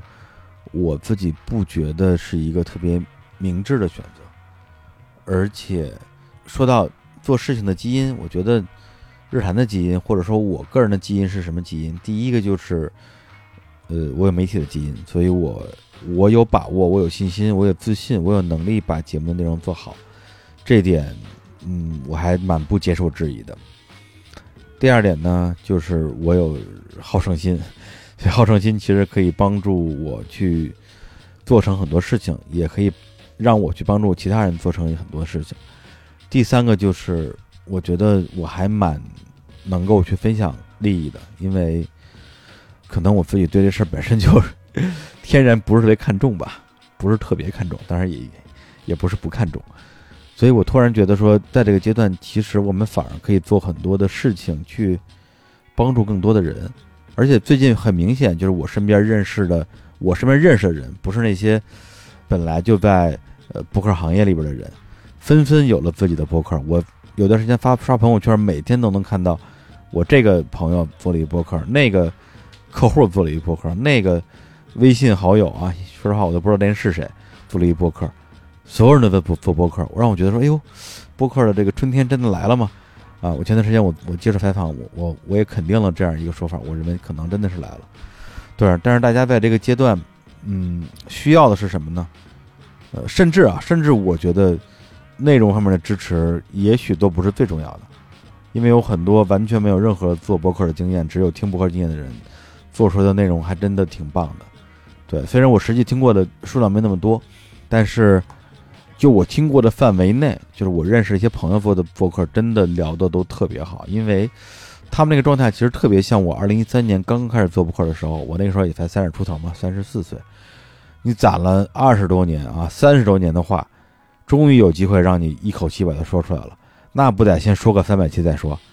我我就那种那种喷薄而出的表达欲和大家的这种知识的呃观点的情绪的积累，我觉得那种爆发力。和生命力是特别的惊人，而且特别感人的。所以我听那些节目的时候，有时候会觉得真的特别感动。我觉得终于到了一个每个人都有机会通过声音、通过播客这这样一种载体，这样一种更加自我化的载体，而不是微信公号那种，是吧？微信公号，你说现在除了那些营销号之外，还有什么号是有价值的呢？对。一个天天更新日记的公号能够能够创造商业价值吗？但是播客就可以。那些很自我的播客，或者说既有对于世界的观察，也有对自我的观察的播客，都有机会能够成为信息的世界和商业世界的一部分。我觉得这是一个特别特别好的一个事情。所以我这半年一直在观察这个行业吧，会觉得说，嗯，有很多新的好的声音出现。但是，他们这个时候可能比较需要的，除了前期的一些内容的制作的经验，特别是硬件方面，大家有些人还在拿 iPhone 放在桌子上，三个人一起录，还有很多经验是关于节目的，比如说商业化，呃的经验以及流量的支持。所以我最近其实做了很多的努力，看有没有可能在里边做一些事情。然后前段时间我们也相当于在。啤酒事务局这个新的节目里边，第一次，呃，公布了我们的一个厂牌的名字，叫做“日光派对”。接下来，我们也是希望会想通过“日光派对”的这样的一个呃新的思路下面吧，去做很多的事情。但现在可能还因为还没有一个特别详细的计划，所以还也还没有到正式公布的时候。如果简单透露一下的话，就是我们希望跟更多的业界同行。大家一起，呃，然后来分享我们这么多年积累的经验，我们的资源，呃，甚至有一些到今天为止还没有拥有一档自己的播客，想做播客的朋友，我们接下来会想要去通过，比如说培训的方式，来教大家怎么做播客，然后让这个行业变得更有趣。对，这个是我们这个阶段想要做的一个事情。哎呀，这个说着说着成企业宣讲了，这个 怎么回事啊？你看，这就是我特别日常的一个状态啊。因为在节目里边聊的可能都是一些 有一搭没一搭的呃生活中的诗和远方，但是生活中其实，在脑子里天天转的，其实就只有这些事情。嗯，讲两个小故事吧。我觉得讲故事可能大家会觉得有意思一点。嗯，一个是我之前参加过一个音乐节，一个在沙漠里举办的音乐节。当时在音乐节上已经到了后半夜吧，晚上十点十一点，因为我去的很晚。因为他那个音乐节是那种要造到造到天亮的音乐节，大家要看看日出的音乐节，还挺野的。然后我去了之后，发现一堆人围在一个火堆旁边在烤火，嗯，也不是谁弄了一堆的那种破木头，挺破的，上面还有钉子的那种。然后有一大哥在那儿，就是负责添柴加火，呃，大哥长得就挺仙儿的，嗯，感觉像是一个这种什么，呃。火系法师的那种感觉，然后我会觉得说，哎，那这个火应该就是他生的吧？这木木头也是他弄来的吧？那我们就安心在旁边烤火就好了。烤了一会儿之后，突然发现大哥走了，人不见了，不知道去哪儿了。然后我就眼看着那火越来越小，越来越小，里边的木木头也快烧光了。我说啊，我说这这大哥还回来不回来？我不能让这木头就这么就就烧光了吧？因为我自己是在乡下长大的嘛，我还是有那么一点点生火的经验的。反正木头搁那摆着，我就开始往里边添添木柴。然后有趣的是，接下来那一个小时的时间，我就成了唯一一个在维护这坛篝火的人。而且我明显感觉到大家看我的眼神啊，就我在那儿一会儿往里边扔根木头，一会儿用脚踢两脚，去摆一摆那个木头的位置。大家看我的眼神，就跟我看刚才那大哥的眼神是一样的。大家会觉得说：“哎呦，这个这个人今天应该应该就是负责这个火的。”一方面我觉得还挺爽的，因为是吧，我能够温暖大家，这事儿很愉快。另一方面，我觉得说产生一种好奇心，说假如一会儿我走了，因为我我这把年纪，我可造不到天亮，差不多到十二点一点，我怎么也得回去睡觉了。我说，如果我走了的话，这火有人管没人管？如果那大哥不回来怎么办？于是我就做了一个实验，我从离火堆最近的那一个圈儿的人群往后退了一步，呃，坐到了第二圈的位置，相当于是我变成了一个旁观者，一个烤火的人，我就要看一看这火，我如果我如果不管，到底有人管没人管，啊，当然中间我确实好几次实在忍不住想伸手。去弄那个火了，结果就在那火感觉啊已经有点越来越示威的时候，从人群之中窜出一个小胖子，咣咣咣就往里扔柴火，扔的完全没有章法，但是这火又烧起来了。然后那之后的一个多小时，他就成了唯一在弄这堆火的人。而且特别有意思的是，在最后半个多小时的时候吧，第一个那个啊那个火系法师那大哥回来了。然后他也坐在火堆旁，我也坐在火堆旁，两个人一起看着那个小胖子在那儿弄那个火，我就我突然就有有了一种那种什么原始部落啊那种大长老的感觉啊，就曾经是部落的首领，但是已经年老体衰，不能不能这个保护大家了，于是就选出了新的首领，然后大长老坐在旁边只提供智慧啊，就那种感觉，所以甚至让我想到了一个词儿叫薪火相传。就是那种感觉，其实会让我觉得还挺美妙的。就是你能看到，呃，或者你可以预想到，一直到天亮，一直到人群散尽为止，呃，一直到这个这个柴火烧光为止吧，这团火就会一直在这燃烧。而我在里边可能就是一个承上启下的角色吧。对这个体验，其实给留给我特别深刻的一个印象，甚至让我想到了一本书，叫《悉达多》。黑塞的一个作品，呃，我最近也会跟这本书的译者江怡老师啊一起来聊一期节目，聊书可以说。悉达多就这个小说主角是一个印度的，呃，婆罗门的家的公子哥，婆罗门是印度最高的种姓，呃，基本上从事的都是一些跟宗教或者是跟呃政府吧有关系的事物，呃，就是属于这个啊天龙人啊，上流社会。然后，悉达多从小他不是那种纨绔子弟，是一个从任何角度都被认为是一个完美的人，会被认为会继承他的家业。但他突然有一天觉得不行，现在的这种生活之中的这种修行吧，呃，没法让他接近真正的真理，于是他就背弃了自己的父亲啊。他父亲非常的生气，他就离开了家，去当了一个苦行僧，然后花了几年时间，成为了最好的苦行僧，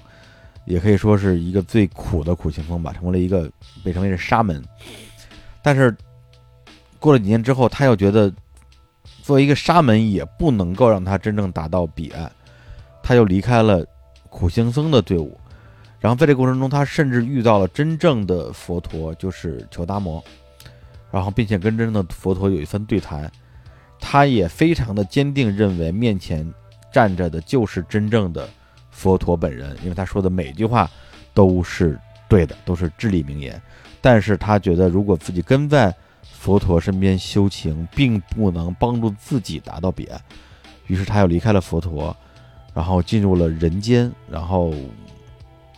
成为了一个商人啊，做买卖赚大钱。然后又从这种男女之爱啊、男女之欢之中得到了巨大的快乐，对他来讲也是一种，也是一种人间的修行吧。但最终他还是迷失了自己，成为了一个富甲一方，还是富古一方，但是特别的坚韧啊，特别的刻薄，然后像所有的那种奸商一样的，呃，不近人情的。那样的一个俗人，那最后他又扔下了自己所有的一切，甚至一个他自己还没有出世的儿子吧，呃，只穿了一身特贵的衣服啊，然后没带一分钱就离开了自己的庄园，到了一个河边儿然后那河上有一个船，船上一个船夫，那个船夫当年就是把他带到了河那边儿他那时候还是一个沙门，然后衣衫褴褛，身无分文，说我没钱，然后。船夫说：“那欠着，下次给。”他这回回来了，说：“哎，他说您还记得我吗？我就是当当时欠您钱的那个人。”船夫说：“嗯，我记得你。”他说：“我现在还是一分钱没有，但我有身特贵的衣服，您你这衣服您要吗？”然后船夫说：“嗯，说啥了我忘了。反正最后的结果就是他和这个船夫一起成为了船夫，甚至在这个船夫后来因为年纪太大了，已经划不动船了，他成了。”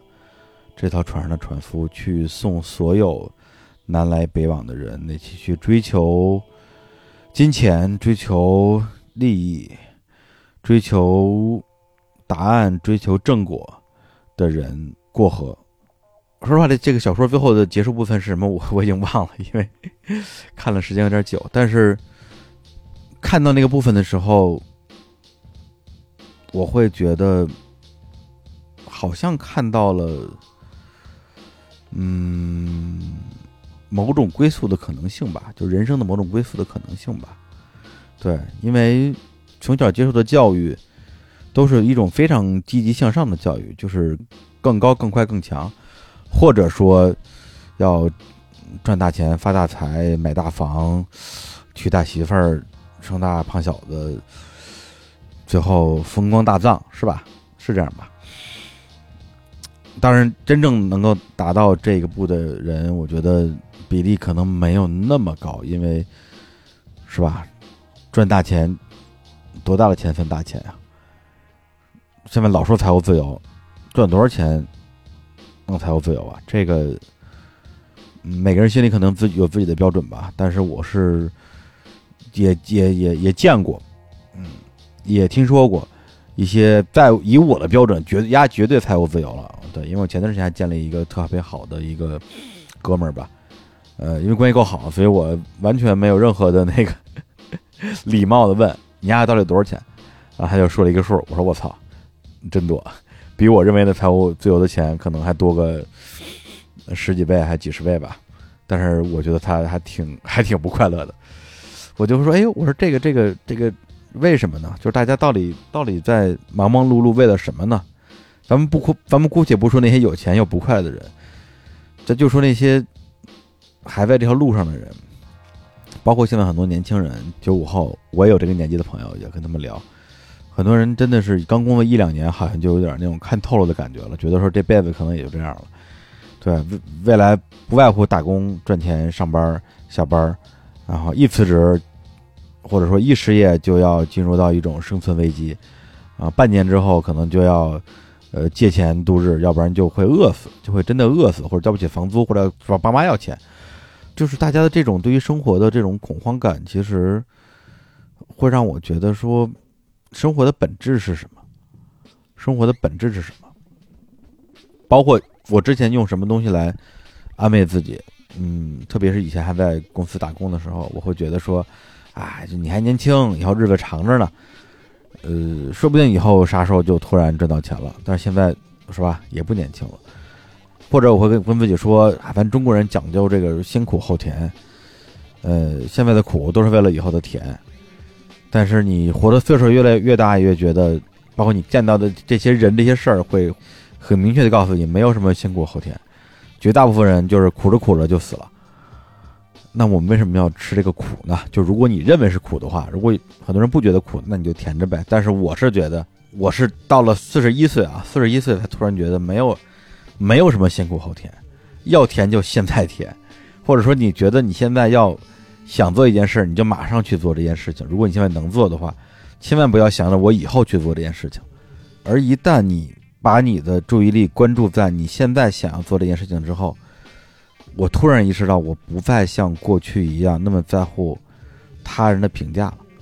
对这个事情，我觉得是我这半年时间。的诸多改变里面最大的一个改变吧，因为以前我觉得我有太多太多的精力和情绪都陷在这个事情里面，每天会大量的时间去看节目的评论，然后呃看到好的评论会稍微开心一下，看到不好的评论会特别生气。现在想想，浪费了太多时间在这件事情上了。所以刚才其实也聊了很多今年日坛公园会做的事情，嗯。那么从这期节目开始，我可我可以这么说，从这期节目开始，本来我想说从下期节目开始，但是因为这些节目就已经很任性了，呃，所有说日坛公园变了，日坛公园不像日坛公园的评论，我都当是好评，因为从三百期节目之后，日常公园这档节目将不再去服务于我们之前苦心故意给大家留下的一个。日常公园是什么的印象？当然，我们不并不排斥所谓的日坛风格，或者说，当我们正常录音的时候，录出来的自然就是那个风格。我们之前的那么多的客座主播，大家也还会呃阶段性的来到日常公园的录音室，跟大家聊聊天、叙叙旧，聊大家擅长的、喜欢的话题。但是在日常公园这个节目里边，会出现所有大家意想不到的人、声音、内容、话题和观点。我觉得这个是我们下一个阶段，呃，一定要去做的这样一个事儿。这个如果举个例子的话，其实特别容易理解，就是大家想象一下音乐节的主舞台，当一个音乐节还比较小，它只有一个舞台的时候，那么大家会期待在主舞台上看到的每一个乐队、每一个音乐人都是自己期待的，因为你一个一个音乐节需要有自己的调性。但是如果你一个一个音乐节做的足够大，做成了草莓音乐节那样的规模，有。四五六个舞台，有主舞台，有校园舞台，有后园舞台，有电子舞台，有重型舞台的时候，那那个时候主舞台是什么？主舞台就是一个最大的聚光灯，对，任何人都有可能登上主舞台的这样的一个台子上，它可以是一个呃任何一种风格的音乐，甚至可能是包括了流行音乐啊，杨成刚是吧？当然，杨成刚，杨成刚当年上的是重型舞台，嗯。好吧，所以我也希望接下来在日常公园这样一个摇滚音乐节的主舞台的上面，能够让大家看到各种各样意想不到的身影，听到各种意想不到的声音。嗯，哎呀，好累啊！这 这段聊的还挺累的。行，来放首歌，这首歌可太厉害了。这首歌是我整个整个这一趟旅行，就是这趟。西北之旅啊，敦煌之旅的主题歌，是在我在临夏，临夏回族自治州啊，不是宁夏，呃，有一个寺叫炳灵寺，还挺有名的，有一个大佛。我在那儿逛的时候，正好那天群里有人提了一句张雨生，因为我前段时间我们不是做那个听见一九九零的节目嘛，聊了一段张雨生，有人就说，哎，张雨生如何如何，我就跟他聊聊了一会儿。然后我就忍不住去听了一下张雨生在九几年吧，有一张他的史上销量最惨的专辑，叫做《卡拉 OK 台北我里面我最爱最爱的一首歌，这首歌的名字叫做《这一年这一夜》，我就把这歌翻出来之后听了一遍又一遍，然后无数遍，对，单曲循环了将近一周的时间。嗯，为什么这么喜欢呢？大家我觉得不妨先听一听。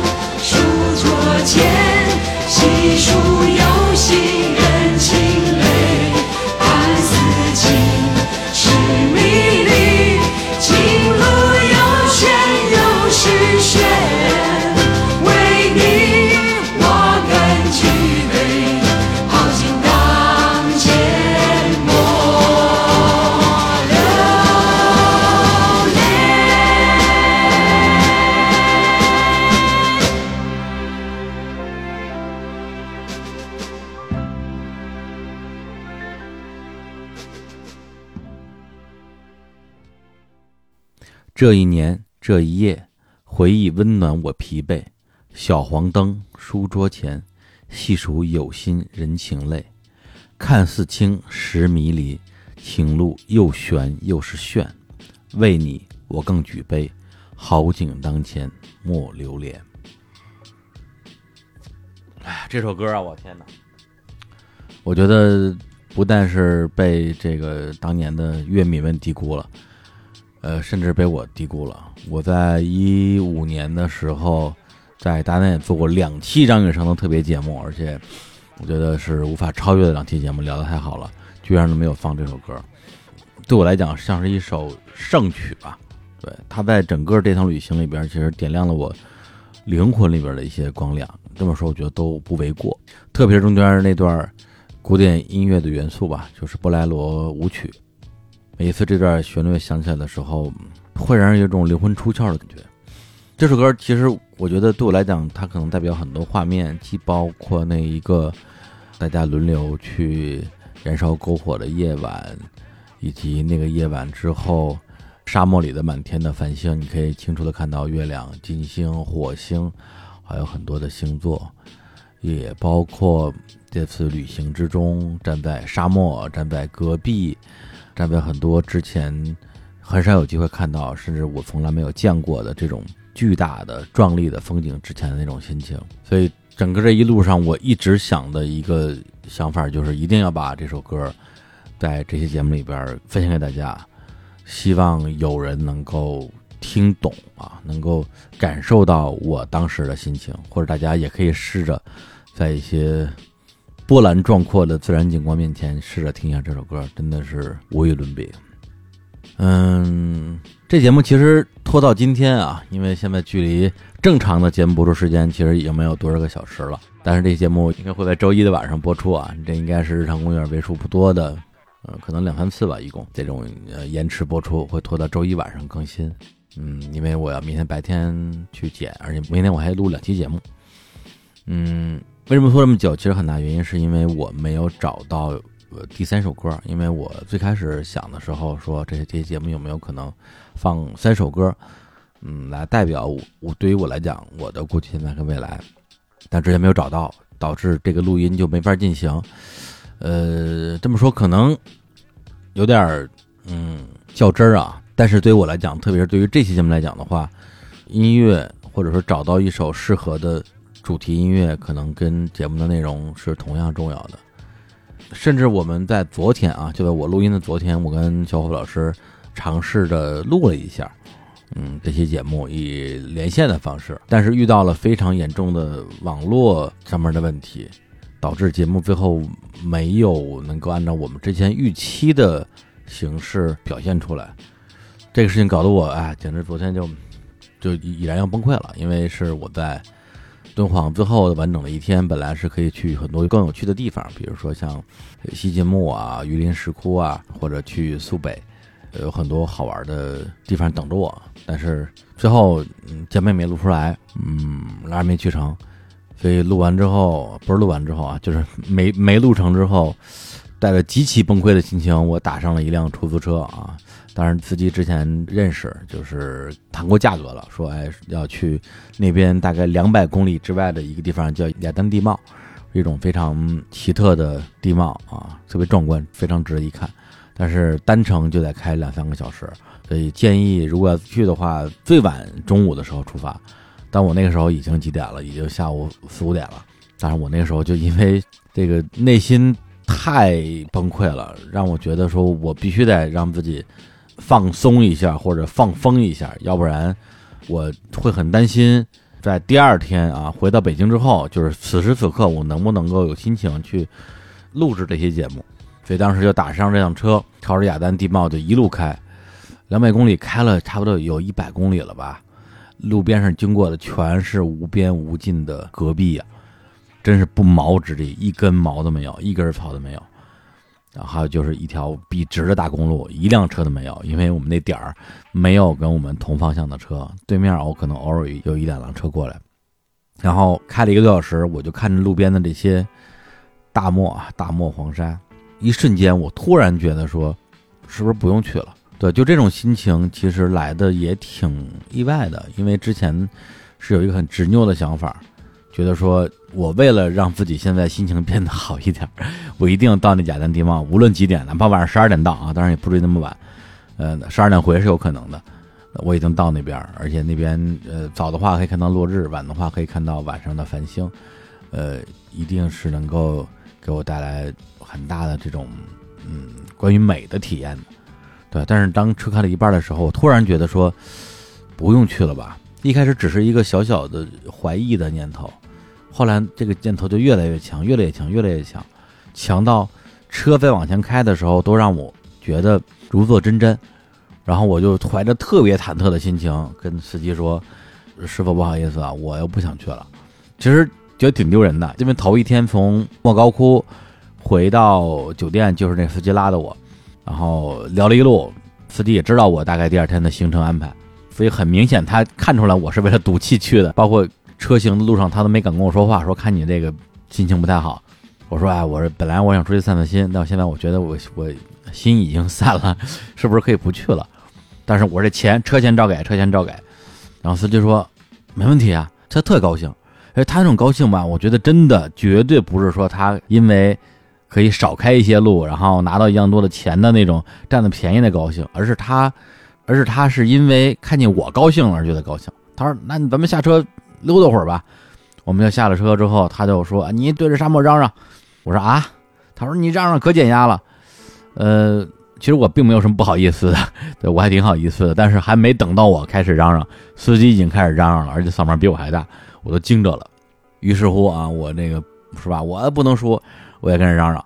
嗯，是吧？咱们怎么说也是一声音表演艺术家，我嗓门不能输给人家。结果嚷嚷了没有两声、三声，嗓子就劈了，然后咳嗽半天。这个职业病真的是不行啊！但是确实。当时就觉得整个的那种心情一下豁然开朗，而且你站在那个地方，真的是天大地大，你眼前只有三个东西，一个是蓝天白云，一个是荒漠，一个是一条笔直的公路啊，公路上停一辆出租车，是我那辆车，我天哪，就那种天地辽阔的感觉，真是太能够治愈一个人了，所以以前我其实会。呃，分阶段吧。最开始的时候，我觉得我是一个挺依赖环境的人，我依赖天气，依赖环境。每年会去旅行，会去什么什么洗涤心灵。后来我也开始嘲笑这种行为，觉得说你想不开，你到哪儿都想不开啊！你想明白，哪儿都能想明白。但是我现在觉得说，别太高看自己，就是这种自然的美，包括那些人造的美，包括我们在莫高窟看到的洞窟里边那些绘画、那些雕塑，我天哪！根本是你无法想象的美好和无法想象的力量吧。所以在沙漠上打了几个滚之后，哎，我就又原路返回了，然后还赶上了最后一抹夕阳。嗯，后来我发了个朋友圈，然后有一个友人啊给我留言说：“你这种行为啊，因为当时我描述了一下我当时的那个过程跟心情，你这个行为叫血液仿带。”说实话，我真不知道啥是血液仿带，我上网搜了一下，是一个。文章啊，是收录在《世说新语》里边的，写的是一个古人啊，叫王子猷。有一天晚上呢，晚上突然下大雪，他一觉醒来，打开窗户，然后觉得外边特别美，他就出去溜达，一边溜达呢，一边吟诵一首诗。然后吟诗吟诗，就突然想到了自己一个好朋友叫戴逵，但是戴逵离他们家特别远，他就当夜啊乘小船去找这个戴逵。结果到了他们家门口之后，突然转身就回去了，就连门都没敲。后来有人就问他说：“哎，你这几个意思啊？”结果这个王不留就说：“呀，我是乘兴而行，兴尽而返，我何必见他呢？”我一看，我说这个境界高了啊！对，因为当时我首先第一我也不知道这典故，第二个是我也没有呃什么多么高深的想法，我纯粹就是觉得我当时确实是为了散心去想要去看雅丹地貌，结果突然之间你发现自己心情已经变好了。但是让自己一定要到达野丹地貌，然后再在深夜赶回这个事儿，对我来讲反而成了一个负担了。我为什么要背着这个负担往前走呢？就当时确实是发自内心这么讲的。你为了解决一个问题，想到了一个办法，而这个办法最后本身成了你的问题。呃，我觉得这个一定是一个本末倒置的事儿。然后那一瞬间确实也想到了，这一生之中可能干过挺多次这样的较劲的本末倒置的事情吧。嗯，所以。就是咱们这最后一趴不是要聊未来嘛？其实未来啊，我呵呵 我现在的想法啊，就是没有什么未来，呃，现在就是未来，或者说每一个每一个现在就是一个真实存在的未来。嗯，就好像说我去亚南地貌这个事儿，我想要到亚南地貌，这个是我之前给自己预设的一个未来。但是当我中间觉得已经尽兴了，没有必要在前进的时候，我又给自己选择了一个新的未来。那哪个未来是真的未来？哪个未来是好的未来呢？所以在那个瞬间，可能确实有一些小小的领悟，觉得说，就是呃，放眼长远啊，跟关注当下，好像不是一件那么矛盾或冲突的事情。甚至，呃，对于像我这样的啊比较苦大仇深的人来讲，也许放眼当下，是一个更需要去学习、去练习的一个事情。包括我在莫高窟的时候看了其中一个特窟，就是那种你要需要单独付费啊，两百块钱一个人才能看的窟，好像是一百五十八号窟吧。里边有刚才提到的那个涅槃佛，是一个巨大的卧佛，然后表情特别的安详，然后用一个手呃垫在脑袋下边，确实给人感觉是涅槃了。那个表情用一个现在一个流行用语来讲，就是寂静欢喜，但那个词儿本来就是佛教用语。然后他的身后呢站着两排，一排是他的弟子们，表情都特别的狰狞痛苦，主要是因为太难过了，痛哭流涕吧。还有一排是菩萨，菩萨一个全都表情特别祥和。然后在那个窟的顶部和旁边画满了这种壁画，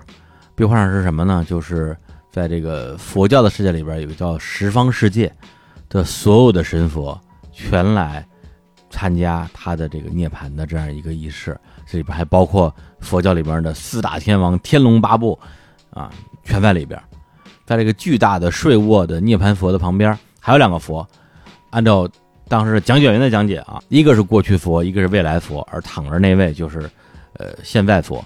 就当时我就惊了，我说哎，因为我想要聊佛的今天、明天、过去、现在的未来的想法，可没到莫高窟的。那是我们临夏的时候想的一个一个东西。所以我发现人类啊，很多时候想的事儿啊，可能确实有其共同之处。包括这路上，我听张湛讲了很多东西，关于宗教的一个来源，为什么全世界有这么这么这么这么多的宗教？实际上，很多宗教或者说绝大部分宗教都是为了解决人类对于死亡的恐惧，他会对于死亡给出各种各样的解释。你要修行啊，你要修来世啊，你要修修今生啊，让大家取得心灵上的平静。嗯，所以在那个瞬间。当时我们那个讲解员说：“你看，你想象一下，你现在站在哪？你现在站在十方世界的中心，过去、现在、未来的中央，呃，你就处在这个所谓的当下。呃，说的可能有点有点玄乎啊，但是那个时候我突然明白了一个什么事儿啊？我们都可能都看过一部电影叫《花样年华》，王家卫导演的，是张曼玉和梁朝伟演的。”一个关于在以前的香港一对男女吧，男女之间的一些情感上面的一些爱欲纠葛，然后最后电影最后一个镜头是梁朝伟一个人来到了吴哥窟，对着一个啊树洞吧，就一个人在那儿喃喃自语，好像把自己所有的秘密、所有的心情、所有的人生的巨大的遗憾全都讲给他听。因为这片我看的时候我还上大学呢，我看的时候其实没太看懂，说哎呦最后这。啥意思啊？我也没看出这是吴哥窟来，就觉得，嗯，可能王家卫想表达一下梁朝伟挺痛苦的吧。但是我在那个十方世界过去、现在、未来中心的时候，我突然懂了那一个镜头，觉得，当你在这样一个有上千年啊，它里边那些雕塑、那些壁画最老的一千多年，都是从什么北魏时期过来的，还有唐朝的，你在那样的前人留下来的艺术品。对，它记录了那个时代人们的喜怒哀乐，记录了那个时候人们的信仰，那个时候人们的美学的这样的景观面前，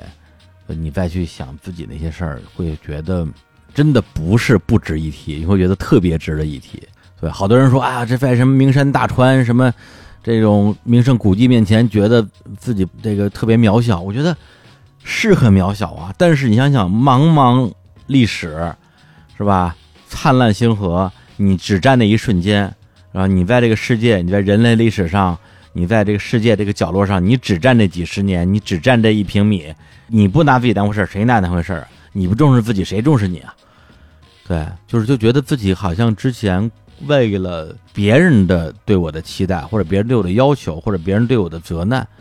浪费了太多太多的时间了，而忽视了自己真正的想法，甚至我觉得我会因为过于重视过去的自己的想法，而忽视现在自己的想法。这个其实我觉得对我而言是一个挺习以为常，但是挺可怕的事情。但是在整个莫高窟这个游览的期间，确实想通了一点点啊，一点点之前没有想通的事儿。所以以前老说哎，咱们去西藏洗涤心灵啊，这个被我嘲笑很多年。我现在觉得，嗯，洗涤不洗涤这事儿咱不好说。确实，在一些真正的历史、真正的文明、真正的美面前，是有可能因为它带来的巨大的这种冲击。激发一些之前没有机会有过的一些反思的。说到这儿就开始感觉好像越来越玄，越来越虚了啊！所以我想现在用非常简单的几句话来结束这期的节目，就是关于未来。首先，我觉得不存在什么未来，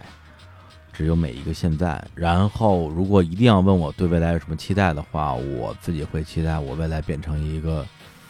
不再眉头紧锁的人。对，我觉得这可能是我最大的一个期待。虽然我也有很多现实性的目标，但这个事情好像是在这个时候最重要的事情。我在想，如果那个时候我能够变成那样一个人的话，那么首先代表我应该是一个快乐的人，然后我应该也能够带给更多的人，特别是我身边的人，我能够给他们带来快乐。没了，可能嗯，更远的未来我也看不到。嗯，先努力的去做这件事情吧。哎呀，这期节目很特别啊！我相信这个节目的，呃，无论是打开之前大家对节目的心理预期，还是听每一趴的时候对下一趴的预期，可能 我全都没有满足。但是，嗯，这些确实是我此时此刻真实的所思所想，而且我把它完整的表达出来了。感谢所有听到这个地方的人，无论你意外还是不意外，喜欢还是不喜欢。嗯，这就是今天的日谈和今天的我。最后带来一首歌，这首歌是我在第二次看莫高窟，因为第一次是看的他的普窟，第二次专门去约了他的所有的特窟，全看了一遍。看完之后，在写明信片，在他的莫高窟的邮局写明信片，写给一个我很重要的朋友。他之前曾经给我写过很多张明信片啊。然后我好像从来没有回复过，因为我很讨厌写明信片。第一是怕麻烦，又要买邮票，又要去邮局找邮筒，而且还不一定能能不能寄到。而且最烦的是还要写写那么多字儿，因为我现在是一个非常不爱写字儿的人。但是那天就是从莫高窟出来的时候，那种心情让我觉得，嗯，我应该去做这件事情，因为。我那朋友他之前也去过莫高窟，也去过很多中国的非常壮丽的人间景观吧。然后他也不止一次的跟我说过，说哎，如果有机会的话可以一起去，希望我可以跟他一起去。但是我从来没有给过他一个肯定的回应。说实话，没有特别当回事儿。当时我那个时候非常简单粗暴的觉得国内没啥好玩的，没啥可玩的。呃，如果有同样的时间和预算，我不如去国外看一些更加新奇的景观吧。嗯，但是我真正从莫高窟出来的时候，我突然理解了，它在这么一个美丽的、壮观的、无与伦比的空间里面，想要希望我在这个地方的那种心情是种什么样的心情？我觉得特别感动，也觉得特别的抱歉，觉得非常的遗憾。所以我在那个时候去邮局写了一张明信片给他，记录下了那个时候的心情吧。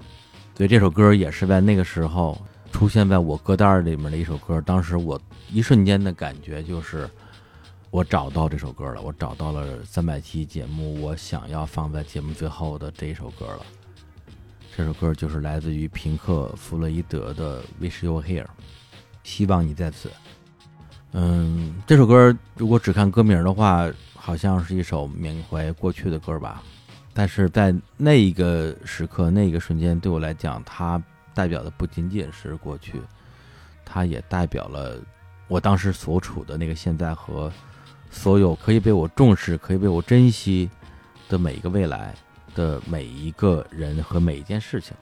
所以，希望你站在这里，这个你，我当时觉得它代表的，并不仅仅是一个特定的你，而是代表所有未来，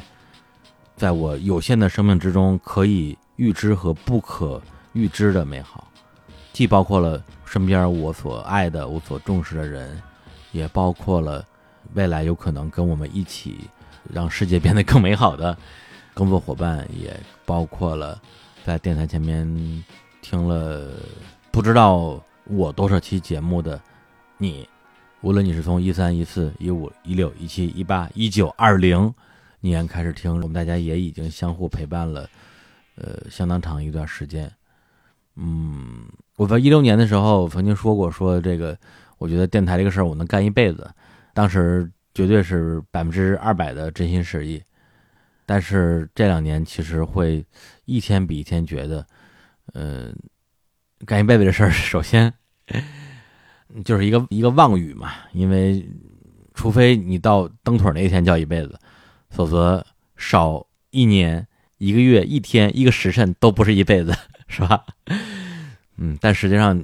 我怎么可能录到那一天呢？对，肯定之前会由于各种各样的原因去结束这段旅程，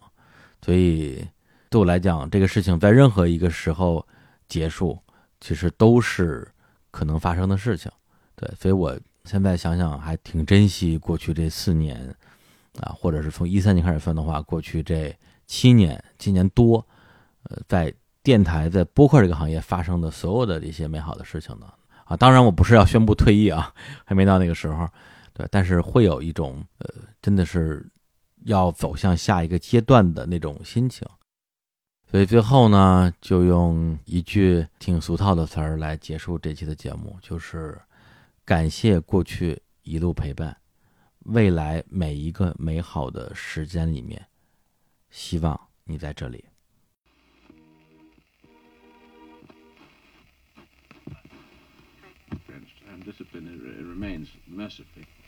and, and neither would you, Derek, this star nonsense. No, no it isn't. I'm sure of it.